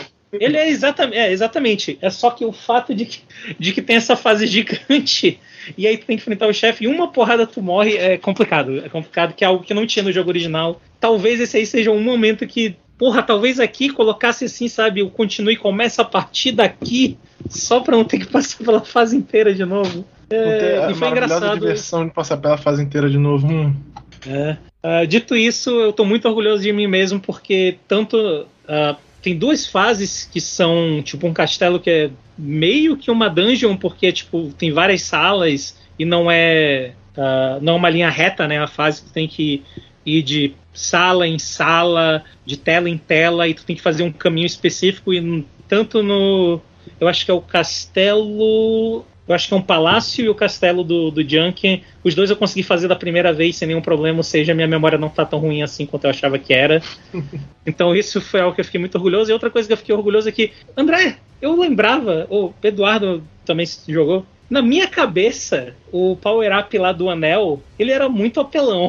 Eu acho que eu não consegui derrotar um chefão usando o anel. Nesse Cara, jogo. Eu joguei, mas eu não lembro, meu, porque eu joguei lá quando ele era novo, era na casa de um amigo, joguei tipo uma, duas vezes. Eu não tinha videogame naquela época, então. Não, mas, mas o, o anel era, era útil, sim. Você atirava com ele. Não, pois é, eu lembro que ele era pelãozaço. Que tipo, eu ficava só apertando o botão com a porra do anel e o bicho morria. E aqui ele dá um. Eu não sei, eu devo estar lembrando errado, provavelmente. Mas aqui leva um tempo entre tu dar o ataque e tu poder dar um segundo ataque. Demora um pouquinho e principalmente no, nos generais do Junkin e no Junkin em si, basicamente vale mais a pena tu correr o risco de chegar perto e tu tacar soco nos caras, dar um ora, ora, ora, ora nos no, no chefões, do que tu usar o anel, porque se tu usar o anel, tu dá tipo o equivalente a três hits, se tu ficar no ora, ora, ora, tu consegue dar até cinco. E aí chegou num ponto ridículo em que eu parei de coletar dinheiro no jogo, eu tava praticamente fazendo speedrun, eu tava só correndo do ponto A ao ponto B das fases, e eu chegava e matava o chefão no soco. Ai. Mas foi divertido. Ele, ele tá me dando, sabe, esse. Esse sentimento bom que não, não é todo jogo que eu tenho vontade de fazer speedrun, mas tipo Resident Evil 2, que a gente falou uns anos atrás, eu tive isso e ele tá me dando também isso agora. Uh, então é bem legal nesse sentido. E eu queria ver novos jogos do Alex Kidd, eu não acho que precisa manter tudo dos jogos antigos. Eu acho que podia ter um, um Alex Kidd novo. é isso. Ah, uma, uma pergunta, uma pergunta honesta. Hum. Quais características de Alex Kidd tem que ser mantidas? Porque um dos problemas que eu vi, eu, eu via quando criança, não, né? Porque quando criança é burra, não tem porra nenhuma. Mas, tipo assim, uma das coisas que incomodava. Burra não é cega, é, né, cara? É que cada, cada jogo de Alex Kids, é, Kids, né? É, ele, ele tinha mecânicas diferentes, ele não era consistente uhum. mecanicamente, né? Uhum. Pega, sei lá, o Shinobi World não tinha nada a ver com o High Tech World, era outro jogo com a skin de Alex Kidd. Nossa. Tipo assim, a nossa parada, né? Tipo, tá nem aí fora do Brasil, né? Mas quais seriam as características que mantém no jogo de Alex Kidd? Junking, não, não, não. soco mas aí... e pulo ruim? Mas aí é que tá, pô. Eu, pra mim, eu considero que o único jogo de Alex Kidd de verdade é o Miracle World e que, sei lá, o Shinobi World é um spin-off. Porque eu me não, divertia bem, por ele também. Então, ah, cê, então, tem que fazer uma continuação que seja igual ao Miracle World, é isso? Nova hum, fase? Não, não, eu acho que tem que mudar. Eu acho que tem que mudar bastante coisa. Eu, eu diria para manter, por exemplo, o esquema de. Ah, é um. Um, um jogo até 2D, talvez plataforma mesmo, manter plataforma 2D. Mantém os, os power-ups, que eu acho que é uma parada que não consigo pensar aqui de cabeça em um outro uh, mascote de plataforma 2D que tem esse esquema do, dos power-ups que são tipo veículos. Que é algo divertido de, de, fazer, eu achei ele quebra legal. Mas, tipo, no, no quesito do Junkin Po, eu acho que tem que, tem que dar um jeito de fazer um, de uma maneira diferente. Porque apesar da, da minha nostalgia ter trazido uma diversão muito legal na parada do Junkenpo, eu gostar da musiquinha e do Junkenpo. É, eu não acho que dá pra manter isso em jogos hoje em dia, jogos modernos, eu não acho que funciona, não. Eu ah, acho que, sei lá. A pedra, a, a pedra de ver o. Tem, tem, tem. Dá pra conseguir. Mesmo lugar que tu conseguia antigamente, inclusive. Ah, então o jogo é meio que um remake mesmo, né? Ele é um remake, remake mesmo, tirando essas batalhas que tem nos chefões. Depois de tu derrotar eles no Junkin Po. Não, mas. Fora é... isso, é, é remake, remake. Remake, remake. Ah, mas peraí, Panda, agora eu tô confuso. Porque tinha hum. lutas depois do chefão. Tinha? Claro. A cabeça sai voando, por exemplo. Assim, ah, não, mas não tô nem falando disso. Simples, que ele vinha andando na tua direção pra te matar. Esse era o dentro. É, não, não, não, não. É, é verdade, é verdade, a cabeça ia voando. Não, mas agora eles deram uma reformulada nesses combates. Que bom que era, uma bosta. É, o problema que eu diria é justamente que eu, o que eu já comentei antes, né? O maior defeito desse jogo é ele manter o, o sistema de movimentação mesmo do original do Alex Kidd, que não é tão bom, não dá pra fazer coisa tão precisa e às vezes tu precisa ser preciso no jogo. A Alex Kidd tem pés de manteiga, né? Uhum, uhum. É bizarro. É muito esquisito. Tu sabia que dá pra deslizar em Alex Kidd? Como faz pra não deslizar em Alex Kidd? Esse é o problema. Não, não, não, não desculpa, português para inglês. Slide no, no, sentido de tipo, tu pode passar tipo por Mega baixo. Pra de... baixo e. Ah, sim, abaixado, sim. Caralho, eu não fazia ideia que podia fazer isso. Vitor, jogou mesmo o jogo original? A eu joguei, mas é porque parece tu... que engana, mas ele é... passa por baixo. É porque tu não é, é um, é um, negócio que tu não é obrigado a fazer, então eu descobri meio que por acaso que dava para fazer. Em momento nenhum tu é obrigado a fazer isso pra zerar o jogo. Mas é não, muito esquisito, porque não tem uma animação. só passa abaixado, cara. Tipo, é, aí tu é... tem que. Tu tem que correr e apertar o para baixo no momento certo, só que é, o timing é esquisito. E aí o teu personagem fica meio. O Alex Kidd fica meio preso embaixo do, do bloco onde ele ficou, ele fica meio abaixadinho preso, e tu aperta, vai apertando pro lado, só que não tem animação nenhuma, ele vai só deslizando pro lado. É mó estranho. Eu não sei. É... Um repensar a movimentação dele, de fato, que não é. era melhor do jogo. É, não, ajeita essa movimentação. O negócio do Junkin Po, como implementar, não sei, sei lá, faz um sistema de combate. Cada botão é um ataque, e aí, sei lá, não sei. Pensa aí, eu não sou um game designer. Mas eu queria mais jogos de Alex Kidd. Eu, eu, eu gosto do personagem. Eu achei ele legal e eu acho que ele tá visualmente, pelo menos, bem carismático nesse jogo. E o mundo dele tá, tá bem bonito também. Ah, eu, eu acho que investir no jogo do Alex Kidd Logista e fazer o jogo inteiro em cima disso. É a pata do macaco de novo, né? Por favor, mais jogos do Alex. Ah, agora vamos fazer o remake do High Tech World. Não! Não, é, era no Sega HH que ele era o. É no Sega Gaga que ele vira. é, é o lojista que só reclama. É o cara que. Acho que ele trabalha, sei lá, na loja de brindes da, da SEGA. A SEGA que ele sim. não tem mais jogo. É, um dia já É, eu queria muito jogar esse jogo, cara. Pena que eu, eu, acho que, pelo menos até a última vez que eu olhei, não tinha ainda patch em inglês pra jogar ele. Paradas da SEGA, né? SEGA que, que gosta de fazer essas coisas. Enfim. Alex Kidd, se, se, se, em algum podcast no futuro eu tiver zerado ele, eu vou só falar, eu zerei, e aí vai ser isso. É, Fora isso, eu acho que o que eu tinha para falar dele eu já falei. Eu sei que o Ed tem mais um jogo, né? Isso aí. Eu finalmente joguei King of Fighters, cara, o 15. Olha! Ah, caralho! Saiu, né? Foi. Né? Resolvi comprar. do maior profissional ah, de King of Fighters do Outro Castelo.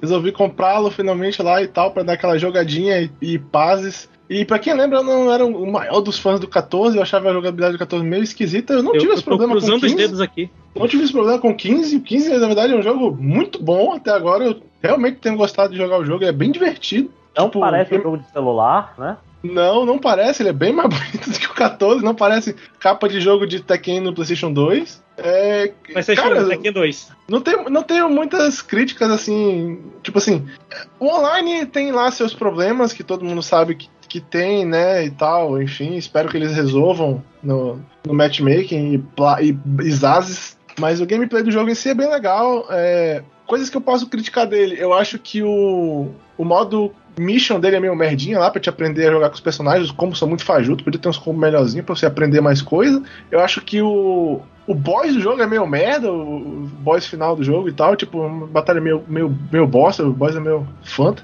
Mas o. Enfim, né? O jogo não foi feito para isso, ele foi feito para jogar versus, e até agora, tipo assim, quando, quando você não tem problemas lá com o matchmaking, você consegue jogar, o jogo realmente é divertido, cara. Um bom. É um, é The King of Fighter sólido e, e tal.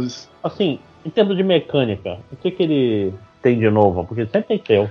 Cara, assim, ele, é, acho que a mecânica nova dele que mais o pessoal se impacta quando vê é que ele tem o tipo um negócio que parece o Focus Attack do, do Street Fighter 4. Uhum. Que tipo, o teu. É, a gente aqui chama de explosivo, eu não sei como é que as pessoas no resto do Brasil chamam, ou se esse é o nome oficial, pra ser bem honesto, não faço ideia. Que é o soco forte e chute forte junto, tá? Quando aperta soco forte e chute forte junto.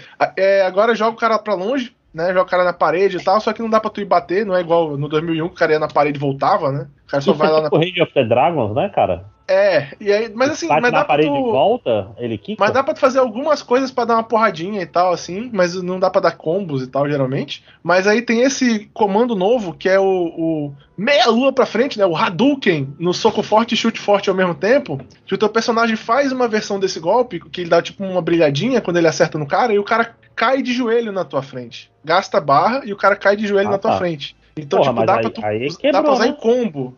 É, dá pra usar em combo e tal, saca? Dá pra fazer. Mas tem coisa que acerta, acaba, acaba o, o personagem, é isso? Porque King of Fighters é foda, né? É, assim, não porque, em geral, os combos com esse. esse eu não sei se. Eu não sei se a redução de dano que é bem alta quando tu usa. Tipo, eu tenho a impressão de que os meus combos não dão um dano tão. Tipo assim, eu já consegui fazer combo normal sem usar esse comando, que eu fiz o mesmo combo usando isso no início para dar uns hits a mais, e eu dei menos dano saca? Uhum. Mas ao mesmo tempo não é um desperdício, porque às vezes é legal, porque é um ataque forte, é uma parada fácil de tu fazer o início do combo com tipo soco e depois fazer esse comando. É, é, encaixa bem, ele tem uma prioridade alta e tal. Não é um comando ruim, entendeu? Mas eu, eu tenho a que ele tem uma certa redução de dano. Às vezes é importante tu acertar o inimigo e dar esse stun nele, né? Mas em geral é, é, é, bem de boa, assim, os sistemas dele funcionam bem e tal. As barras, tipo, quando estoura a barra lá no meio do combo, ela é menor, ela acaba mais rápido, entendeu? Quando estoura normal, ela conta, tipo assim, quando dá o teu especial, ela gasta um pedacinho de barra. Então tem uns combos que tu só faz se tu estourar a barra com o teu último personagem, saca? Tem uns combos que tu dá, tipo assim, especial de uma barra, de duas barras e o mega poderoso fucking hell lá que tu faz nos dois botões lá, que é super fodão lá do teu personagem, no mesmo combo e dá um dano ridículo. Tem personagem que chega a dar 100% em alguns combos assim e tal, mas gasta muita barra, né? Mas é, é King of Fighter, cara. Se tu começar a achar os combos realmente aloprados, tu faz uns combos ridículos no jogo, assim, bem muito forte. Mas a execução é um pouco né, exigente. Nem sempre tu, tu, jogando online, não é muito comum tu tomar um soco e largar o controle porque tu morreu, saca? Geralmente, o maioria dos caras erra. Pelo menos no rank que eu ainda tô jogando, né? Não tô no rank dos caras fodões, então e, joguei pouco. Cara, e, e engraçado, porque eu tinha visto em alguma review por aí que o. Ele tá com aquele esquema de, de execução simplificada que tinha no 97, etc. Tipo assim. Cara. Ele percebe tem... que você vai fazer uma meia-lua, é uma meia-lua, não precisa ser perfeito, né? É, tipo assim, tem coisas que funcionam bem, mas tem coisas que, assim como eu, eu recomendo de alguns elementos do 14 que eu tenho que ainda citar aqui, que aqueles comandos comprimidos que a gente fazia, tipo no Fatal Fury tinha muito, que era fazer melô pra trás, aí tu puxava diagonal, fazia pra frente soco, era como se tivesse feito melô pra trás, melô pra frente, no, e pra dar mortal. Eu, eu às vezes não consigo, eu tipo, eu tento fazer dessa maneira num, por hábito e não sai, entendeu? Eu meio que tenho que fazer o comando completo, mas não é muito complicado, ele aceita, ele é bem receptivo em comandos, e tem coisas maravilhosas que eu quero elogiar fudidamente esse jogo, porque eu vi o pessoal elogiando muito e tal, e com razão, que, por exemplo, o comando do Demon, do, do, do K49s, né? Que agora tem um nome diferente, que eu, desculpa, eu não aprendi ainda o nome novo dele, e, apesar de eu jogar com o personagem. Que o comando é o, novo dele é duas magias é pra frente. Tetsu. Vamos chamar de Tetsu. É, o Tetsu. Que o, o especial dele é duas magias pra frente soco agora. O Demon. Ele é o Kaneda. Não é, não é mais o Pretzel. É, né? Ele é o Kaneda, né? Não, ele é o Tetsu. É? Kaneda é o cara da motocicleta. Kaneda, Kaneda ah, é o tá. protagonista. Tetsu. Aí, e aí, e aí para mim foi um pouco ruim, não porque, ah, eu sou um elitista e eu queria que continuasse sendo o Pretzel e, e Zazes, que é um comando mais difícil, é porque eu sou muito acostumado a fazer o Pretzel. Eu acho, por incrível que pareça, eu acho o Pretzel mais fácil de fazer em combos do que dois melô pra frente soco. Tipo assim, eu cancelo o Royusen fraco do K9 com Pretzel, porque eu sou muito acostumado com o comando, eu não tenho problemas com ele, entendeu? Eu acho mais fácil fazer o pra frente soco fraco dele, que é aquele. Ele vai pra frente dando uma furadeirazinha que dá um monte de hit. Eu cancelo aquilo mais fácil com o, o comando especial se for o Pretzel do que com duas magias pra frente soco. Por incrível que pareça. Ah, não cara, tá de sacanagem. duas magias pra frente só é mais fácil se for no teclado. Né? Aí o que acontece? Porque, é, porque, tipo assim, o Pretzel, o Pretzel ele é natural. O Pretzel, pra quem tá ouvindo e tá na dúvida, é o magia pra trás, magia pra frente, né? É o, não, não, não é não. O Pretzel é o, é o, o Raising Storm. Pra diagonal? É, é ah, o Raising Storm. É diagonal pra trás, do, magia do pra Gize. trás, diagonal pra frente. É isso. Raising Storm do Gize. É, é porque assim, o. o pra cancelar o, o Royusen dele com, com o Demon é mais fácil se for duas magias pra frente. Porque tu faz Royusen magia sai, né?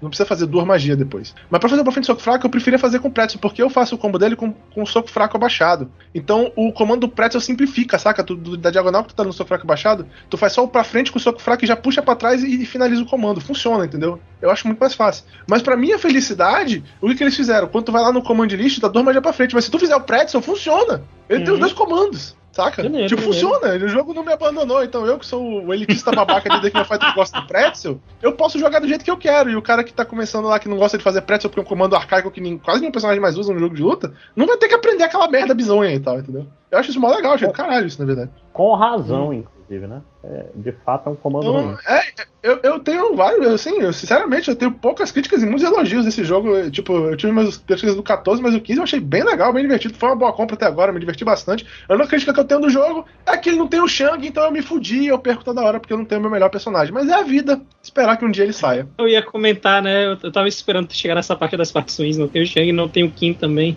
Ah, não, é, eu, jogo, eu jogo de Kim, então não me afeta, tô nem aí. Mas o Shang tá. me fudeu porque é de longe o meu melhor personagem. Eu, eu jogava de Kim porque eu era noob. Não, não ter Shang não, não ter Kim e provavelmente não ter o Shoi, isso é um sinal de DLC, né? É, eles anunciaram os primeiros dois times já, eles não estão lá, mas tomara hum. que eles estejam no terceiro ou no quarto, porque se não me engano são quatro oh, times. Como é, como é que você não bota o time Coreia, né? Cara, se o time Coreia todo tá fora, é porque ele vai entrar DLC, cara, não tem, não tem mistério nisso aí, né? Eu, eu gostaria de acreditar muito que ele vai vir logo, né? Uhum. Lá pelo terceiro time, talvez. Os personagens novos então, são legais. Vale... Esse jogo é divertido. É bem legal. Assim, se eu for assistir no Evo, quão confuso eu vou ficar com, com as coisas novas? O único problema que tu vai ter quando for assistir o Evo é que tu vai ver os caras fazendo uns combos e tu vai ficar pensando, isso é desbalanceado, porque tem uns combos lá que acaba o round, como tu falou, né? Desde o 13 lá. É, pois é, né? 13, é, tipo assim, mas o 13 era festividade 13. do infinito. O, o 13 era foda, né? É. O Takuma, ele quebrava aquele jogo ainda tem uns combos meio doidos, assim, tu vai ver lá na internet os caras fazendo, tipo, eu até já fiz alguns aqui e tal, mas a execução é um pouco exigente. No, no online, eu não sei, eu, não, eu não, não, nem tento, porque eu acho que não vale muito a pena, às vezes eu só vou errar combo e tal, prefiro fazer os combos de conforto, né, que eu já tô acostumado. Mas, é, tem uns combos bem arrochados lá que tu vai ver no Evo, tu vai ver os caras fazer, tu vai achar meio bizonho lá e tal. Tem uma luta que vão acabar meio sem graça porque o cara vai dar um combo e vai ganhar. Mas, em geral, não tem nada assim que tu vai ficar sem entender o que tá acontecendo no jogo, não. É, cara, é The King of Fighters, tu vai sentir em casa. Só os combos são meio grandes. Isso é bom, isso é bom. Cara, agora você tá me dando vontade de comprar isso, mas eu vou esperar ele aparecer no Game Pass. ele provavelmente vai ter promoções também, né? Jogo de luta geralmente ganha umas promoçãozinhas. Uhum, é. Sim, sim. Não, é o tipo de coisa. Esse tipo de jogo tem que. Assim que começar a sair DLC, você bota ele no Game Pass e bota o Season Pass pago, bicho, é a estratégia do sucesso, né? Que é tipo, olha, você quer um monte de personagens, você paga. Mas o jogo base tá aí. Só que você no online não vai poder jogar com os personagens bons. Pode. a, a, a, acho justo. Né? Sei que eu tenho curtido bastante, cara. Pra quem gosta de jogo de luta, quem gosta de King of Fighter, eu recomendo. Olha, que sou eu. Né? Olha só. Botar, vou botar meu, meu, meu stick pra funcionar. Eu vou, vou dar aqui um, um, um shout-out, vou, vou uma reconhecida, vou, vou, chamar aqui por nome Cortes em Outro Castelo. Faz aí um corte que seja o, Eduardo falando do 14, aí do, depois ele falando do 15 pra ver a diferença. Porque a diferença na voz, bicho, é demais. Não, eu, eu, eu, eu, não escondo muito, muito isso. 14. Eu não escondo muito isso, cara. Eu entendo porque as pessoas gostam, não vou ficar enchendo o saco de quem gosta. Eu não fui um fã do 14, eu não gostei muito do 14, eu joguei muito pouco, não curti. Era, a tristeza era palpável, eu diria. E eu nunca entendi o que era, cara. Simplesmente, sei lá, o comando não entrava certo. Não sei se era problema de time, não sei se é porque tava muito acostumado com 2D, os bonequinhos 3D tinham uns hitboxes. Não sei, mas não sei o que era. Eu não clicou comigo o 14, mas o 15 eu tenho gostado bastante. Não, o, o 14 tem algo errado naquele jogo. É difícil de, de explicar até, eu diria. Que se, se, se olhando ele, você tem, tem algo errado com esse jogo. Não, ele não é um King of Fighters direito. Hum. Ah, acho que mais alguma coisa de King of Fighters 15? Não, não. Talvez no futuro tenha mais novidades ou impressões depois de ter jogado mais, mas eu joguei uma semana só do jogo até agora e tal. Mais algum jogo? Não. Ah, eu tenho, assim, muito de leve a falar sobre o Voice of Cards 2, que é basicamente o Voice of Cards 1 de novo, né? E o Kotaro. ah, já saiu! Caralho! Já, já, já tá lá. Voice of Cards 2. Eu tô falando, eu tava planejando falar do da demo do Triangle Strategy. Né? Saiu uma demo dele, né? Que tem os três primeiros capítulos. Uhum. E o, o save vai ser transportado pro jogo, né? Então, na prática, o que tá fazendo é adiantar os três primeiros capítulos. Mas eu decidi, não, eu vou esperar ele sair. Ou tá perto de sair, pelo menos. Que você joga os três primeiros capítulos agora e daqui a dois meses você, você joga o resto. É pedir pra tu esquecer como é que o jogo funciona, né? Sim. É, Jogar e, tudo de novo depois, né? É, pois é, e eu adorei Triangle Strategy, cara. Tipo, o, a. Pri... Opa, pera. Não, a data, de, a, a, data de lançamento é 4 de março? Deu. Né? Depois de amanhã? Difícil, difícil. Eu poderia estar jogando. Eu achava que ia demorar mais pra sair. Não, depois de amanhã. Então, tá é, cancela o que eu falei, deveria ter jogado, vacilei. Vai ficar pro próximo. O, o próximo outro castelo vai ter jogo pra caralho. Se o Elden Ring não tomar todo o meu tempo, né? Porque tô falando, comecei a jogar Voice of Cards, mas ele é o mesmo jogo. Aí me deu um, uma preguiçinha, não vou mentir. Porque, tipo, tem um personagem principal novo, é em outra. Em outro lugar, a história parece interessante, mas é um jogo que ele é. Qual é a palavra que eu procuro? Mecanicamente básico, vamos dizer assim. Uhum. Muito básico. Né? E, e é isso. Eita porra. Uh, tem mais algum jogo? Eita caralho. Não. Ah, não, eu tô jogando Infernax ah, aqui. Ah, tá. Né? Eu, eu parei o Elden Ring porque não é um jogo bom para se gravar podcast enquanto. É, ele requer um, uma certa uhum. atenção, né? Aham. Uhum. Jogando o tal do Infernax e. Tipo assim. Acho que faz muito tempo que eu não vi uma escolha que eu ficava surpreso, assim. É, é, tipo assim, ajudar ou matar. Aí, ajudar é o cara vira um chefe horror eldritiano. Mas vamos lá, vamos lá. Chega, chega de jogo. Vamos falar de, de coisa sem ser jogo? Vamos lá. É, quem quer começar? Eu tenho dois filmes só pra falar. vamos lá, vamos falar do. Eu tenho dois filmes também. Vou falar então do Bloodborne de tabuleiro. tá jogando, Panda? O... É, eu joguei só a primeira, primeira aventura é um jogo de campanha. Eu falo quando eu tiver mais um pouco de tempo de jogo. Por enquanto, legal, legal. Confuso, mas é todo, todo jogo de tabuleiro é confuso quando ninguém sabe jogar na mesa. Então, vou dar mais, mais uns, umas partidas aí quando a gente já souber as regras mesmo, de verdade. Eu falo sobre Olha, ele. E aquele jogo que é o jogo mais caro do mundo? Porra, bicho, Gloomhaven? Gloomhaven, é. Olha, Gloomhaven era pra eu ter falado sobre ele já aqui há dois anos atrás, sei lá, um ano atrás, dois anos atrás, porque eu comprei ele em 2020. Ponto de interrogação? Foi, foi acho que foi 2020. E eu acho que num período de seis meses, em que toda semana, basicamente, eu me encontrava com meu irmão e com o nosso amigo, a gente jogou esse jogo todas as vezes. Toda vez que a gente se encontrava, todo mês, E a gente parou na última missão e a gente falou que da próxima vez a gente vai fazer a última missão e a gente nunca voltou para a última missão. É Mas ele triste. acaba assim? Ele, ele não é meio quase. Ele tem uma história. Ah, é que ele tem uma história, ele tem uma história. Ele tem várias sidequests, mas ele tem uma história própria. Pois é, é que eu, eu nunca tinha ouvido gente de, falando que chegou no final e coisa assim. Mas demora, cara, porque ele jogou pra caralho. Pra ter uma ideia, a doença que tava. Digo, cara, eu acho que eu tenho que. Eu, eu tenho que dar um contexto aqui. Gloomhaven é um jogo de tabuleiro. Ele é um jogo gigante, a caixa dele é pesada pra caralho, porque ele tem muita coisa. E o negócio dele é que ele é um jogo de dungeon crawl, que dungeon crawler que o pessoal chama, que tu tem uma masmorra e aí tu tem que fazer alguma missão nessa masmorra com teu grupo de, de amigos. Só que ele é um jogo que ele tem alguns sistemas meio únicos, então ele tem um sistema de história nele que é bem robusto até, onde tu faz escolhas, onde teus personagens no começo do jogo tu escolhe um personagem, só que os personagens vêm em caixinhas e tu não sabe o que é o personagem, tu só escolhe pelo símbolo e pelo nome. Então tem tipo. Eu não vou lembrar agora os nomes em português que estão, mas é tipo. É o ladrão mental, o bruto, a. a Caralho, é porque ele usa uns nomes meio bizarros. Ele não fala tipo ladino, ele fala, sei lá, o salteador das sombras, alguma coisa assim. Eu tô chutando aqui. E aí, só depois que tu escolhe o personagem que tu pode abrir e olhar, pô. Então tem personagem lá que até hoje eu não sei o que, que é.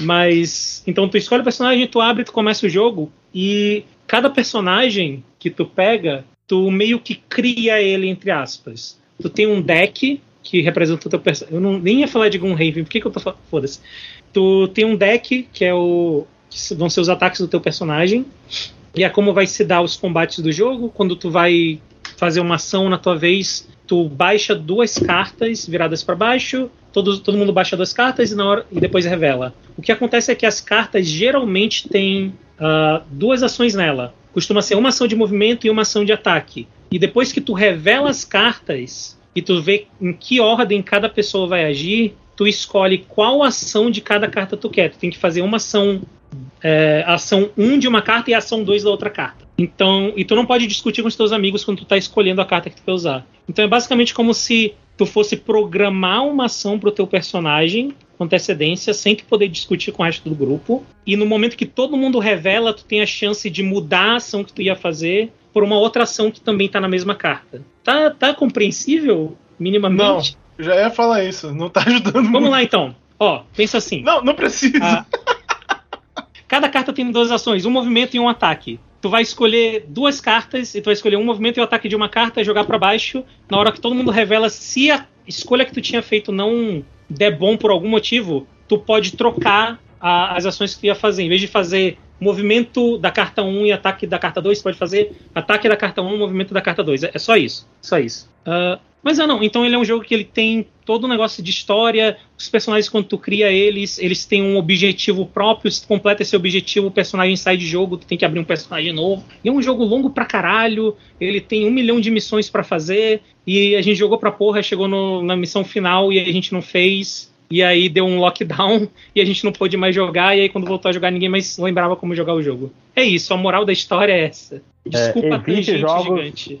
É, evite esse tipo de jogo na sua vida, né? Porra, é muito bom, cara. É maravilhoso jogar, mas puta merda. Uh, eu não lembro o que a gente tava falando. Eu tava falando de Bloodborne do. Só joguei uma vez, então. É Futuro. Ok. Talvez. É... Tá. Mais alguma coisa, uh, Panda? De jogo, não. Terminei. Uh, Ed, uh, vamos falar de coisas então diferenciadas. Uh, filme, Panda, quanto tem filme, séries, etc? Eu assisti uma coisa, eu assisti duas, mas eu vou falar só de uma porque eu acho que eu já falei demais hoje. Uh, André, eu assisti Ranking of Kings. Ah, agora, finalmente. Melhor anime. Melhor anime, Best Boy. Me melhor pessoa já que já existiu em qualquer anime, de qualquer coisa. Eu, Caralho, temos que proteger o bode contra todas as adversidades da vida. Temos que é. proteger o bode. Eu, eu acho que eu não vou falar muito, porque eu acho que, que meio que a premissa que tu tinha para dar, tu, tu, já falou da outra vez, e tem muita coisa que pode dar spoiler, né? E, não, não, ah, pelo menos até a série acabar eu não queria dar spoiler, até porque eu tô assistindo dublado, então eu tô quatro episódios atrasado sempre. Mas, porra, série boa, série boa. Bons personagens. Uh, é legal porque ele dá motivo para os personagens, até quando eles são filha da puta, mas eu, eu, Tipo, ele dá um motivo do personagem do porquê ele foi filha da puta, mas ainda assim tu fica com raiva do personagem e eu não sinto que é algo ruim. Sim. É aquela história, ele, ele não tenta, qual é a palavra que eu procuro? Dourar a pílula, né? Fazer o. Uhum. Tipo, as pessoas que são, entre aspas, vilões, é, são vacilões mesmo e tal, mas não é de graça, né? Uhum. Sim, Porra. sim. E eu gosto que o Boji, ele, ele é um personagem bonzinho. Eu acho que a gente já comentou isso várias vezes, porque eu acho que o estereótipo do personagem bonzinho é que ele é insuportavelmente bom e ele toma decisões estúpidas por ser bom. E o Boji, vamos lá, sem spoiler, é pedido a ele fazer uma coisa com alguém que ele não confia mais e tu vê que ele não confia mais na pessoa, ele não tá afim de fazer aquilo porque ele não confia na pessoa. E eu, eu achei mais realista do que simplesmente, ah, não, pô, eu sou bonzinho, eu vou vou ficar de boa só porque essa pessoa que fez uma coisa escrota comigo. É, né? eu não vou te perdoar automaticamente, não. Bode lembra. É, pois e, é. E traumatiza ele também, cara. Uhum, é ele- bem ele é legal traído. isso. Ele é traído por umas pessoas ali que tu fica. Hum. Não é legal É. isso, hein? É muito bom, é muito bom. E ele faz uma parada que, que eu. Não é algo que eu tenho problema, mas que eu admiro quando uma série consegue fazer. Ele consegue ser. ter temas pesados, fazer coisas pesadas sem precisar ser muito graficamente. ah, sem precisar ser muito gráfico, né? Então tem É, assim- sangue, tem, tem umas coisas. Né? Ele Uhum. fica mais gráfico Mas- com a passada do tempo, assim. Tem, um- tem uns membros sendo arrancados ali. Uhum. bastante- pa- parece que vai aumentando. Mas que é uma coisa engraçada sobre Rank of Kings, Panda. É, ele é mais um desses mangás que começou como uma um webcomic indie Uhum. Japão. Uhum.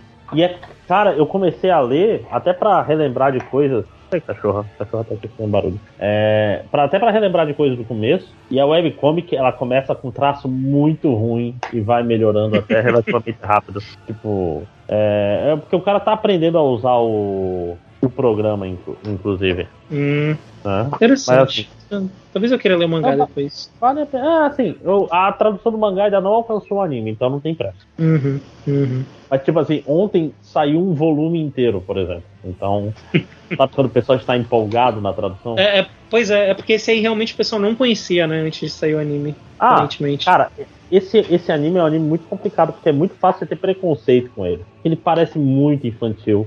E, ao mesmo tempo, não é um tipo de anime que eu, eu falaria para crianças assistirem. E- ele, ele é... É aquele negócio, tipo assim, você falaria para uma criança assistir Princesa Mononoke? né?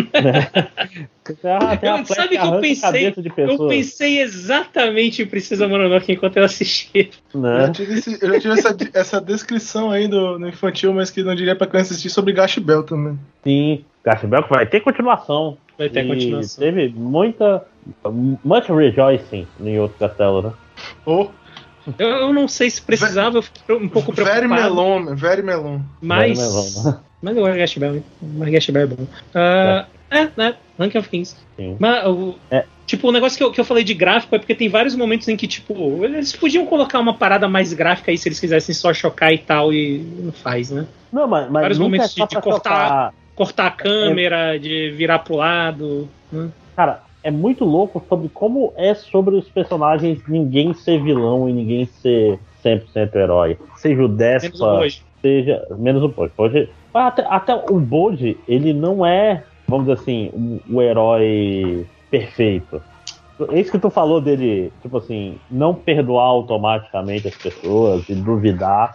Ele é uma criança, ele parece uma criança, saca? Uhum, uhum. Cara, é, é tipo assim, tudo que aconteceu com a Healing, por exemplo, você vê que ele fica meio abalado e demora pra. Tipo, que, é, ele, ele é só uma criança, o irmão dele também, que poderia ser só um, um vilão de novela mexicana, vai tendo. Tipo, tudo, tudo aumenta a complexidade, cara. Nossa, tem... Ah, ah.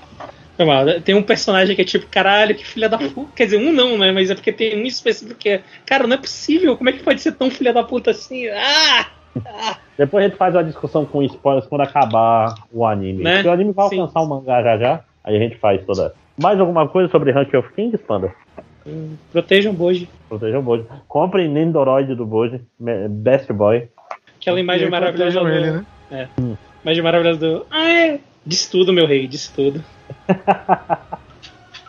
E aí? E agora? Eu tenho dois filmes, Eduardo tem dois também, é isso? É, mas eu vou falar dos meus juntos, que eu falo rapidinho. Que... Ah, tá. Então deixa, deixa eu falar de um, aí tu fala dos teus, eu falo de outro. Vou uhum. falar primeiro de um que tem mais chance de vocês terem visto, que eu finalmente é, tive, botei um cinema aqui em casa e vi o filme da Marvel, que é o Homem-Aranha 3, né? O Sem, Sem Lar, né? Ah, sim. E que, entre aspas aí, eu, eu vi uma, tipo imagem de cinema. Nossa, né? Se é que vocês me entendem. Mas é uma imagem de cinema muito boa. Teve uma muito experiência boa. cinematográfica completa. Sim, inclusive tinha um cara tossindo. Pessoa, é, pessoas tossindo. Cara, não, cara alguém é levanta. Foda, porque, tipo assim, esse filme é longo pra cacete. Esse filme tem duas horas e meia, né? Então, lá pros 45 minutos finais, um cara começa a dar aquela tosse de Covid, né? E só você tá assistindo o filme, você pensa, caralho, isso foi no filme? Aí você pensa, caralho, quem foi que tossiu? Aí, ah, não, é, o, é só o convidado aí do cinema.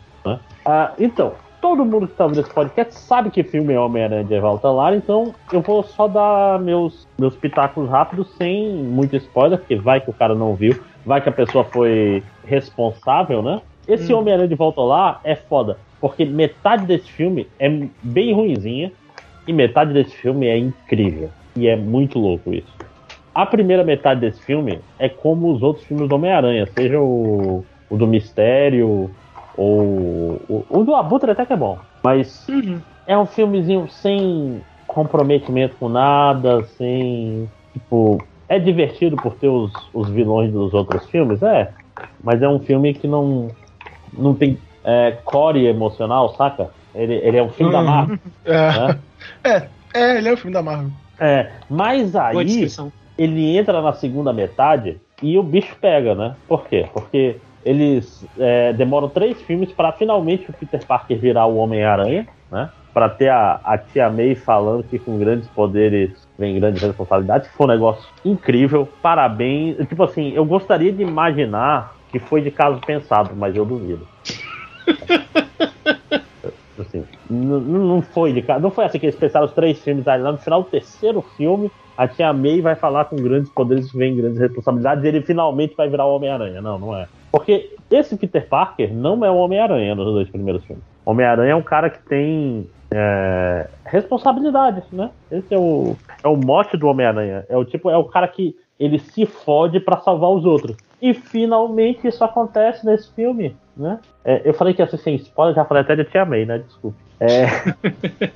Falando em spoilers, o fato de botar os outros dois Homem-Aranhas pegou bem no cocoro, né? Tipo, foi. É, é difícil, a gente vê esse filme do Homem-Aranha desde que a gente tem 18, 10 anos, no caso do Panda aí. Um pouco mais novo que a gente, né?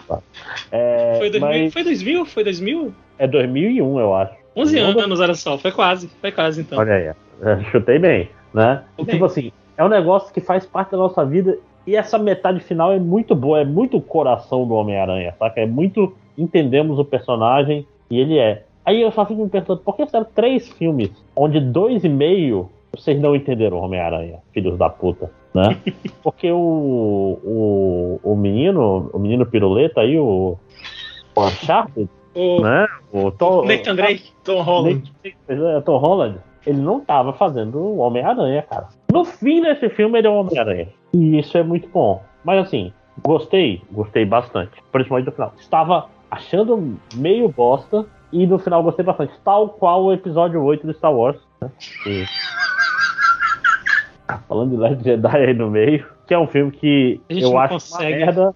Fora a meia hora final. Que eu gosto muito. Né? Pra quem não sabe, desde, a partir do momento da, da Rodo ligando a velocidade da luz em diante, eu gosto muito daquele filme. Até lá ele tá uma bosta. Mas ok. É, então foi isso. É Homem-Aranha Sem Volta pro Lar. É muito bom. Uh, eu gosto muito do. Eu quero mais multiverso na Marvel. Eu, eu sou fã, quero service. Eu quero. Porque a gente passou tanto tempo da nossa vida achando que isso nunca. Nunca ia acontecer, saca? Tipo, ah, tá uhum. Agora a gente tá literalmente falando de multiverso, vai ter o, Michael Keaton de Batman, porra, no, no filme do Flash. Tipo, a gente tá no, a gente tá no, no universo bizarro, saca? Que tudo pode acontecer. Vai ter o professor Xavier no, no filme do Doutor Estranho. E isso é bom. Eu quero. A Marvel despiroque, eu quero, eu quero é, que não tenha limite, saca? Tipo, vira Quero quadrinho. amalgamar no cinema, foda-se. Ah, porra, bota, bota Marvel vs DC, saca? Bota lá o Homem de Ferro lutando com o Super-Homem no, no cinema. Bora, por que não, porra? Né? Para com esse negócio. É tipo assim, a gente passou anos e anos com o cinema tendo vergonha de estar adaptando quadrinhos. Uhum. né? Sim. sim. Tipo- Tipo assim, não chama a Mulher Maravilha de Mulher Maravilha nos filmes do Zack Snyder. Não chamam. Ela não é a Mulher Maravilha. Ela é a Diana, né? É, verdade. a- ela- no- na Liga da Justiça, ela chama o Super-Homem de Kal-El, sendo que ela nunca tinha conversado com ele antes. Ela conversa com ele uma vez no Batman vs Superman, né? Tipo, é tudo vergonha. Fala Super-Homem, Superman, Superman, onde é que está você, saca? Fala, fala, fala o nome das coisas, para de ter vergonha, bota esse símbolo no peito. né? A Marvel tá fazendo isso. E tá botando é, multiverso. É, antigamente o pessoal falava que tipo, o problema de Hollywood é porque os filmes são feitos pros retardados, né? Pro pessoal burro que fala assim, ah, cadê o Homem Invisível? Dos Vingadores, né? Tipo, é o pessoal que eh, não tem nenhuma capacidade cognitiva. E agora o pessoal viu que, não, esse pessoal não vai entender o filme mesmo, então. Não, o importante é, é ser maneiro, saca? E isso é bom, e esse filme do Homem-Aranha é isso. Eu, eu fiquei surpreso, eu não achei que ia ter tanto, tanto vilão, né? Ele tem quase todos os vilões do, do Homem-Aranha no cinema lá. Eu achei parabéns.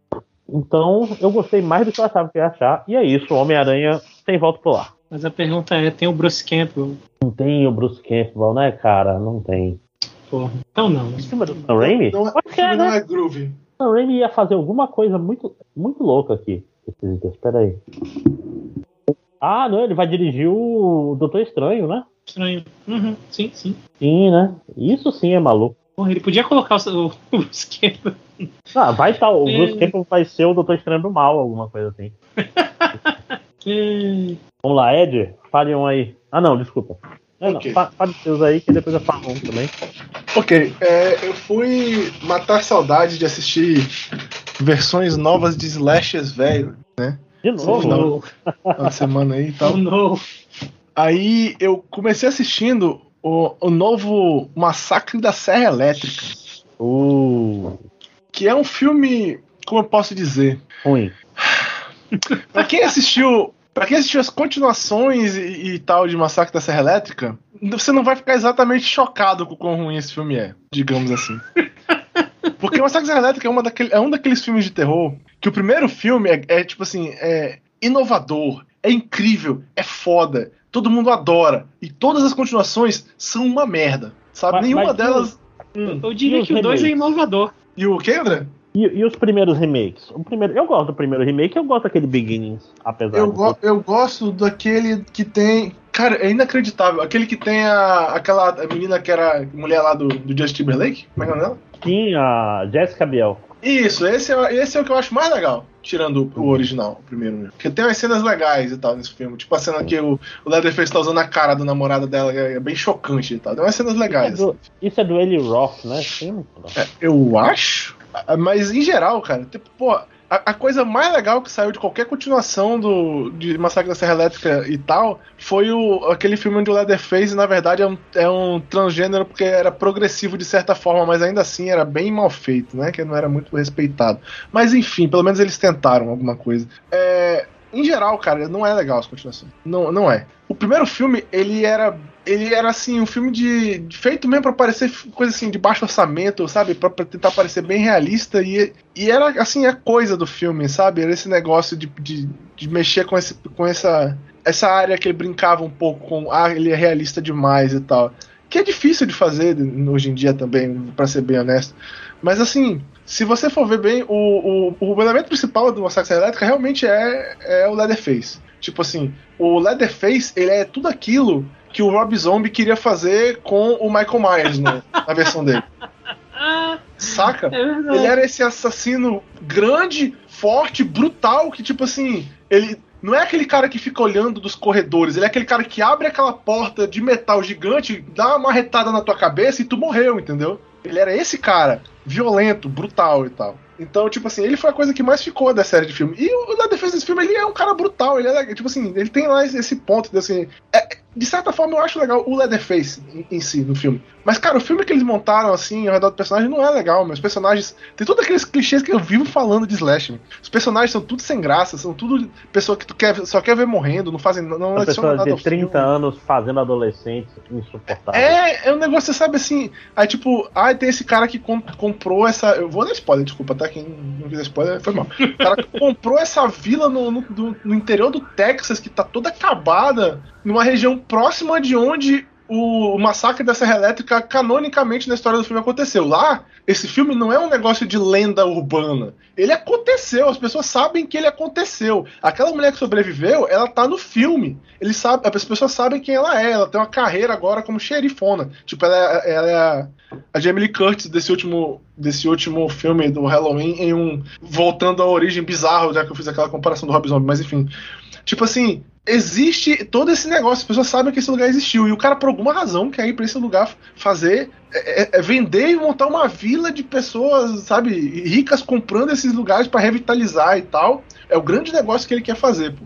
Aí o cara faz uma merda lá que faz a, a mulher, mulher lá que, tipo assim, é cuidadora, que é a mãe, né, do Leatherface você, tipo, passa mal e pronto, aí já era, deu merda, né? Tu já tá sabendo e tal. Aí, bicho, nesse mundo onde é canônica a existência do Leatherface, tu não sabe que ele existe, tu não sabe que ele é dessa região. Os caras lá do, do bar no caminho vendem chaveirinho de serra elétrica. Porque o pessoal é tipo assim, é o grande evento dessa região que teve foi o massacre da Serra Elétrica. Aí, bicho, o cara come, ele começa a matar a gente, Aí ele entra dentro de um ônibus, porque dá uma merda que eu não vou explicar, porque senão vai demorar com o seu caralho, mas basicamente dá uma merda lá no ônibus, uma pessoa não conta que o Leatherface tá viva, tá, tá vindo, entra no ônibus que tá tendo uma festinha lá com um monte de carinha hippie lá e tal, do, é, influenciador do Instagram, fugindo do Leatherface, não fala nada para ninguém, aí o motorista do ônibus fica com a cara de cu, é, o que aconteceu? e tal, aí ele vai lá fora ver, morre, obviamente, no, invés de fugir, aí entra o Leatherface com a sua serra elétrica, na, na festinha dos caras hippie, e os caras olham pro Leatherface, meu, e o filho da puta do diretor me tem a pachorra do cara puxar o celular e todo mundo puxar os seus celulares para filmar o, o, o Leatherface.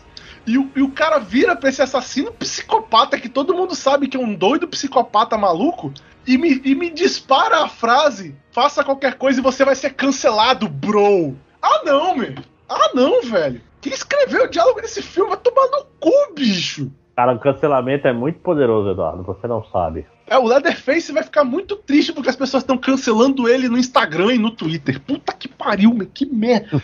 Enfim, o filme é violento, ele é violento. Se você quer só ver pessoas morrendo, sendo esquartejadas em, em, em muito sangue, ele tem isso. Mas o filme é uma bosta. Bicho. O diálogo é horrível, os personagens são extremamente sem graça, sem, sabe, sem nada para você gostar neles. Em momento algum dos personagens parecem carismáticos. Ninguém no filme é legal. o, o, o Leatherface é o melhor personagem do filme, sem putaria. Isso é muito bizarro. E quando você se. Eu já disse isso antes num outro, num outro episódio de podcast, caralho, que loucura, vai virar a minha frase registrada. Quando você gosta mais do psicopata do que dos protagonistas do filme, tem algo errado com o seu filme. Você tem um problema. Seu filme foi mal feito. Isso é uma merda. Uma merda. Então, pelo menos aí eu fui assistir o outro filme depois, né? Que eu terminei de ver esse filme e tal. E muito puta, porra, vou assistir esse outro aqui e tal. Porque no Rotten Tomatoes, o Massacre da Elétrica tá 32% dos críticos. Aí eu, pô, vou assistir esse outro aqui que tem um, um Tomato Meter de 76%. E eu achei pior ainda que foi o novo filme do Pânico. que Não, a maioria das pessoas. bem dele. Exatamente, a maioria das pessoas vão discordar de mim. Mas eu acho que é porque eu já tava num humor muito ruim quando eu fui assistir o filme. Isso talvez tenha afetado o, quanto, o meu problema com ele. Mas assim, eu tive um sério problema porque esse filme, para mim, ele me deu aquela sensação, tipo assim, é um filme tentando ser mais inteligente do que eu acho que ele devia ser, ele tá fazendo umas críticas que eu acho que não. Ele não tem a, a qualidade de escrita para fazer essas críticas, tipo assim, falar de fanbase tóxica é um negócio legal para você ver em filmes, porque é uma coisa né, atual e importante de pessoas comentarem, mas esse não é o melhor filme para fazer isso, porque essa franquia é uma franquia que vem sendo merda há muito tempo. Então, tipo assim, quando ele começa a falar mal do, da fanbase ser tóxica, me dá aquela sensação de, tipo, estamos reclamando porque os fãs estão falando mal dos nossos filmes anteriores? Talvez, sabe? Tipo, enfim. É, é, enfim. É, e é mais um daqueles filmes, cara. Pânico, tu conhece a fórmula, certo? Ele é um filme que vai uhum. falar de slashers e tal, vai fazer aquela, né? Aquela desconstrução de slasher. Ninguém, ninguém dá a mínima pra uma desconstrução de slasher hoje. Vamos ser honestos. André, você, qual foi o último slasher muito inteligente que você assistiu? é, muito inteligente, como existe. Pois é. Eu acho, então, tipo eu assim, muito é um... burro, que foi o Maligna, que eu é, adorei. Esse é um gênero que, que, tipo assim, não tá exatamente em alta para tu fazer uma grande desconstrução hoje. Então, basicamente, esse filme não é uma desconstrução do gênero slasher. Ele é uma desconstrução de pânico, sabe? Ele tem as tropes e ele fala do próprio pânico. Que podia ser uma coisa muito interessante se a série Pânico não fosse uma série que virou basicamente uma piada de si mesma já há muito tempo. Tipo, nós não estamos mais vivendo a época do Pânico 1, nós estamos vivendo a época que a gente já teve Pânico 4, aquela série do Pânico foi uma merda, teve Pânico 3, há muito tempo atrás já era uma merda, então, tipo assim, não é exatamente o momento para que eu, que eu estava esperando ver uma grande desconstrução da própria série Pânico. E um dos grandes clichês de Pânico que realmente para mim foi um problema nesse filme é que todo filme de Pânico tu meio que sabe como é a fórmula do bolo, tu sabe como é que vai ser o final, mas o final é sempre meio que o mesmo. Tu sabe lá que vai ter a parada dos assassinos e tal, tu sabe quantos assassinos são, para quem nunca assistiu, eu não vou dizer quantos porque, né, deixa você descobrir.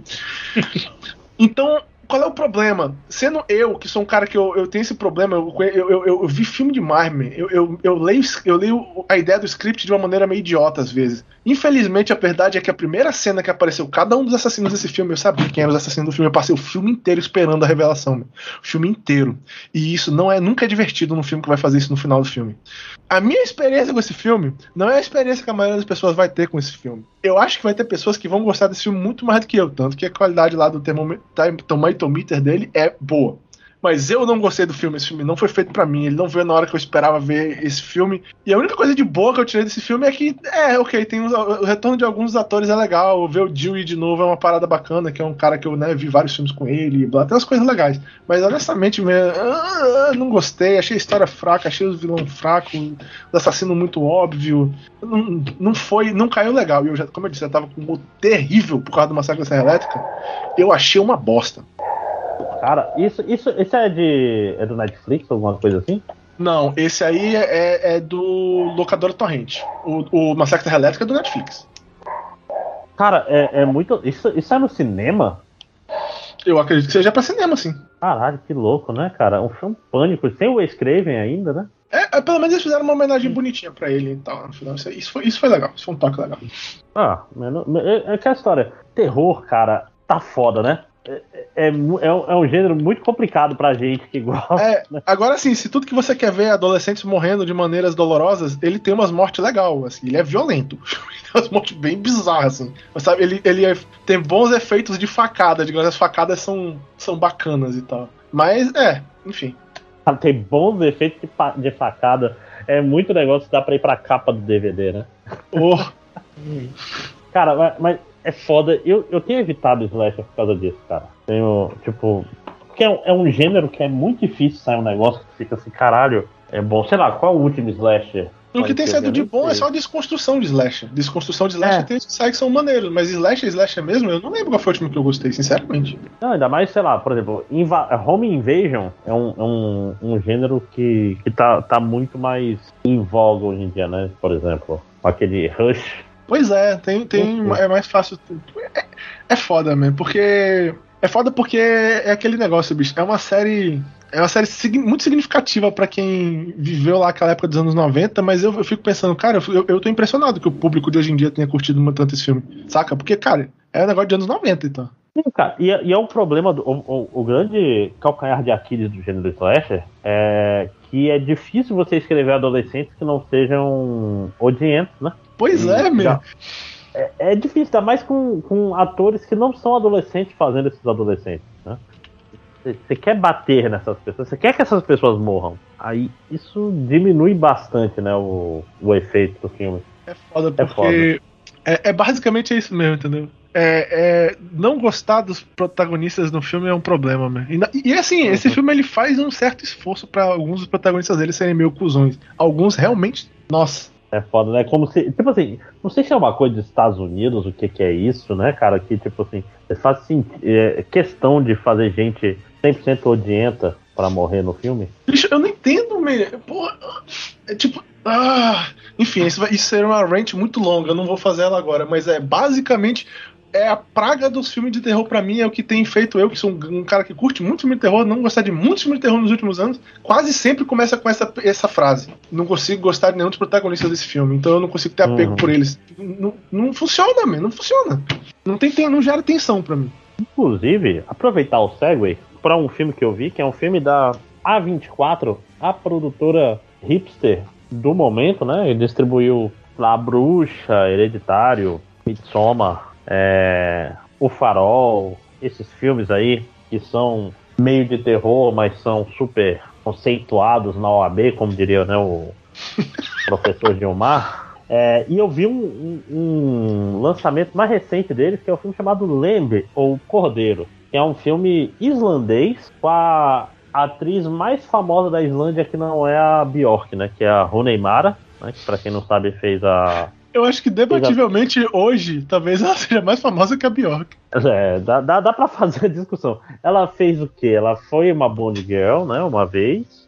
Ela fez aquele homem que não gosta das mulheres lá, sei lá, a versão sueca. E uma outra coisa. Então, é, lembre, é sobre um casal que mora no interior da Islândia, lá numa fazenda que tem ovelhas. Aí um dia uma das ovelhas tem um bezerro, né? Dá a luz a um bezerro que, por alguma razão, é, esse casal resolve criar como se fosse uma filha. E eu não sei se eu posso falar muito mais do que isso sem entrar em spoilers. Mas eu vou falar então sobre Sensações, que é um filme sobre um. Tipo assim, sobre isolamento, sobre um casal que tá meio depressivo e meio sem, sem olhar muito para a vida e que a chegada dessa é difícil. Criança, não sei bem. É, faz eles voltarem a ter prazer com a vida. Né? Só que é uma situação meio bizarra. Então, é um filme familiar com aquela vibezinha gostosa David Lynch, saca? Tipo, tem alguma coisa muito errada acontecendo. que, e, vibezinha que, tipo, gostosa. Né? E que, tipo assim, aquele filme, apesar de ser introspectivo, é um filme que tu fica, caralho, vai dar ruim. Tem algo muito errado Tipo, será que o que eu tô vendo é real ou é apenas uma alucinação? E é um filme muito interessante, muito interessante mesmo. É, é, é difícil de falar sobre ele sem dar spoilers. spoilers. É, mas é um filme que eu gostei muito dos personagens e como eles foram construídos, saca? Tipo, que essa que é a grande diferença. Eu tava me interessando sobre essas pessoas. Ele me lembrou um pouco aquele filme francês sobre, sobre gafanhotos. Que eu não é que Netflix. Falaste, né, no, no sim, sim, sim, sim. Que é tipo assim, aquela história, você quer fazer um filme de terror? Um filme de terror é sobre os personagens, não é sobre o terror. Essa aqui é a coisa que as pessoas que querem fazer um filme de terror sem entender filme de terror caem nesse problema, né? Bom, é, o Skype é um programa da Microsoft e como tal, ele às vezes dá uns problemas, né, gente? É, a gente estava conversando, a conversa estava muito boa, mas, mas, como deu pau no Skype e a gente perdeu uns 5 minutos de conversa, a gente decidiu. meia hora? Meia hora de conversa? Hum. Não, porra. O André finalmente ia falar sobre Tucker and Dale. É, não, 45 minutos de conversa, uma hora. A gente tá. Eu, eu zerei. A gente fez um podcast sobre Tucker and Dale.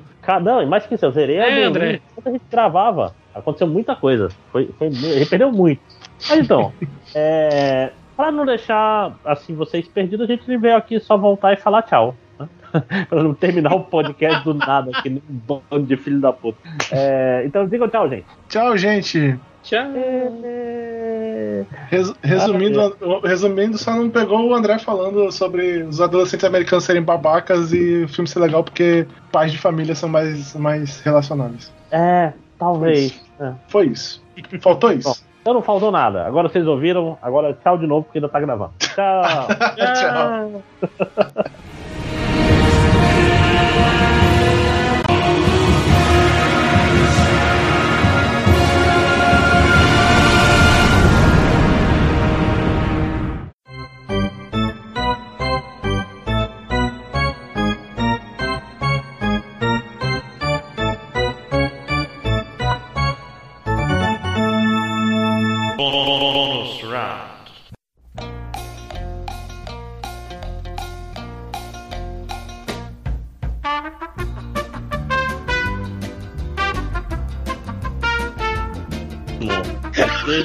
lado do bagulho. Eu queria dizer que já tá, gravando, tá? Tá, tá, já tá, tá gravando. Já tá gravando. É foda porque se tu for olhar de Seven, mano, puta que pariu, se tu for olhar de Seven, o, o, ator que é a melhor pessoa ainda é o Brad Pitt, que é o cara branco é, hétero, né, mano? Que loucura. Vamos começar então, aproveitar que ele tem o segue aí bom? Nunca achei que eu ia ver isso na minha vida. Né? É, excelente. Lá então. Disse ele puxando o celular pra ler a introdução. Cara, ó, é a hora de se de, largar ela de mão, hein? Eu não entendo o que tu fala nela mesmo. Eu entendo, eu, eu entendo e eu vou ser honesto, eu quase sei ela de cor. A, atenção, Space Sliders e algumas outras coisas que por um. Isso. É. Porra, eu queria que o, que o André tivesse tentado até o final, que a gente já usava o André. Não, vai, vai, foi isso aí, foi isso aí, foi a introdução. Foi o André Atenção, falando. viajante do tempo, Space Sliders e outras coisas que por um acaso estejam ouvindo. Eu sou o André, o Máximos Décimos, que não é o general do Panda, e esse é mais um DLC. É isso? Yes! Perfeito, tá muito perfeito. boa. A introdução tá muito boa, mas o áudio do André tá um pouquinho ruim pra mim. Não sei se é aqui que tá ruim também. Ah, aqui tá meio ruim, mas o importante é que esteja bom pra ele. Não, não. É, tem que estar bom pro Skype, né? Ufa! É, deixa eu ver aqui. Mas não vou repetir, porque, né? Mas tá muito ruim. Tá assim, tá tipo estourado. Nossa, era pra estar tão bom. Deixa eu só ver um segundo aí. Peraí. Não tá alto, tá tipo estourado, é esquisito. Uhum. E agora? Melhorou. Agora deu uma melhorada, eu acho. E Fala agora? alguma coisa aí. Hum, ok, ok. Atenção, espe- é, viajantes do tempo, Space Aliens e o- Sliders e outros que porventura estão chegando Já, aqui. já tá, já tá igual de novo. Não sei o que, que é, não, que tu foi reclamando que deu uma que melhorada. porra é essa? Deixa eu fechar o NVIDIA Broadcast aqui, peraí. Ih, Deixa eu tirar a redução de ruído, piora muito. Ah, e agora? Pode ser. E agora? Fala mais um pouco aí, mano. Atenção, slide, é, viajantes Só- do tempo, Sliders, Space... Continua ruim? Foca, é, não, não, não, ainda tá ruim. Não sei o que é, Por não. algum Pera aí, motivo. eu vou... Deixa eu fazer um negócio. Hum. Tá igual o áudio do Bruno, né? Que, que, que eu, conversando com o Bruno no, no Discord, a gente já tentou mexer em tudo que foi com a opção do Discord, e aí ele disse que lá não é o fone, porque lá na casa dele, quando ele grava normal, tudo dá certo, entendeu? É só quando ele Ah, tá no não. Discord. Eu tô com meu microfone maneiro. Não era pra estar ruim. E agora? Tá dando uns Eu pipocos. acho que- não sei. É, tá dando uns pipocos, é exatamente isso. Tá dando, dando uns. Ah, será que é o vento batendo no microfone e agora melhorou? Fa- Fala de novo aí. Pera. Atenção, viajantes do tempo, Não. sliders, Espes, não. É porque tá dando umas chiadinhas, assim, parece, sei lá. Não sei que porra é essa, Então, não. vou fazer a última tentativa aqui, deixa eu. Peraí. E agora? Assim, sempre dá pra tentar desconectar e conectar de novo, né? Eu não sei se para a gravação isso acontecer. Ah, não, não, mas relaxa. Mantém gravando aí. Mas É, parece que mas é- melhorou. Agora melhorou porque eu tô. Agora eu tô no. Qual é o nome do negócio? Tô no, no headset. E não no. Sim, Ih, ih, André, será que o microfone, o headset tá funcionando melhor? Olha, esse microfone é a Blue, é um microfone bom, não é pra estar ruim, não. Mas é que tem, tem, tem uma pilha grande de coisa acontecendo. Então, não sei. Bom. Fosse pra mais longe aí, né? não. O tá pior? Não, tá longe. Peraí. E. E agora? Melhorou. Melhorou pouco ou muito? Fuck! Tipo, Ah. parece que tu tá perto agora do, microfone. mas não tá bom, né? É porque o fora do ar-condicionado aqui tá barulho do caralho, velho. Não, eu, tô- eu acho que tá bom.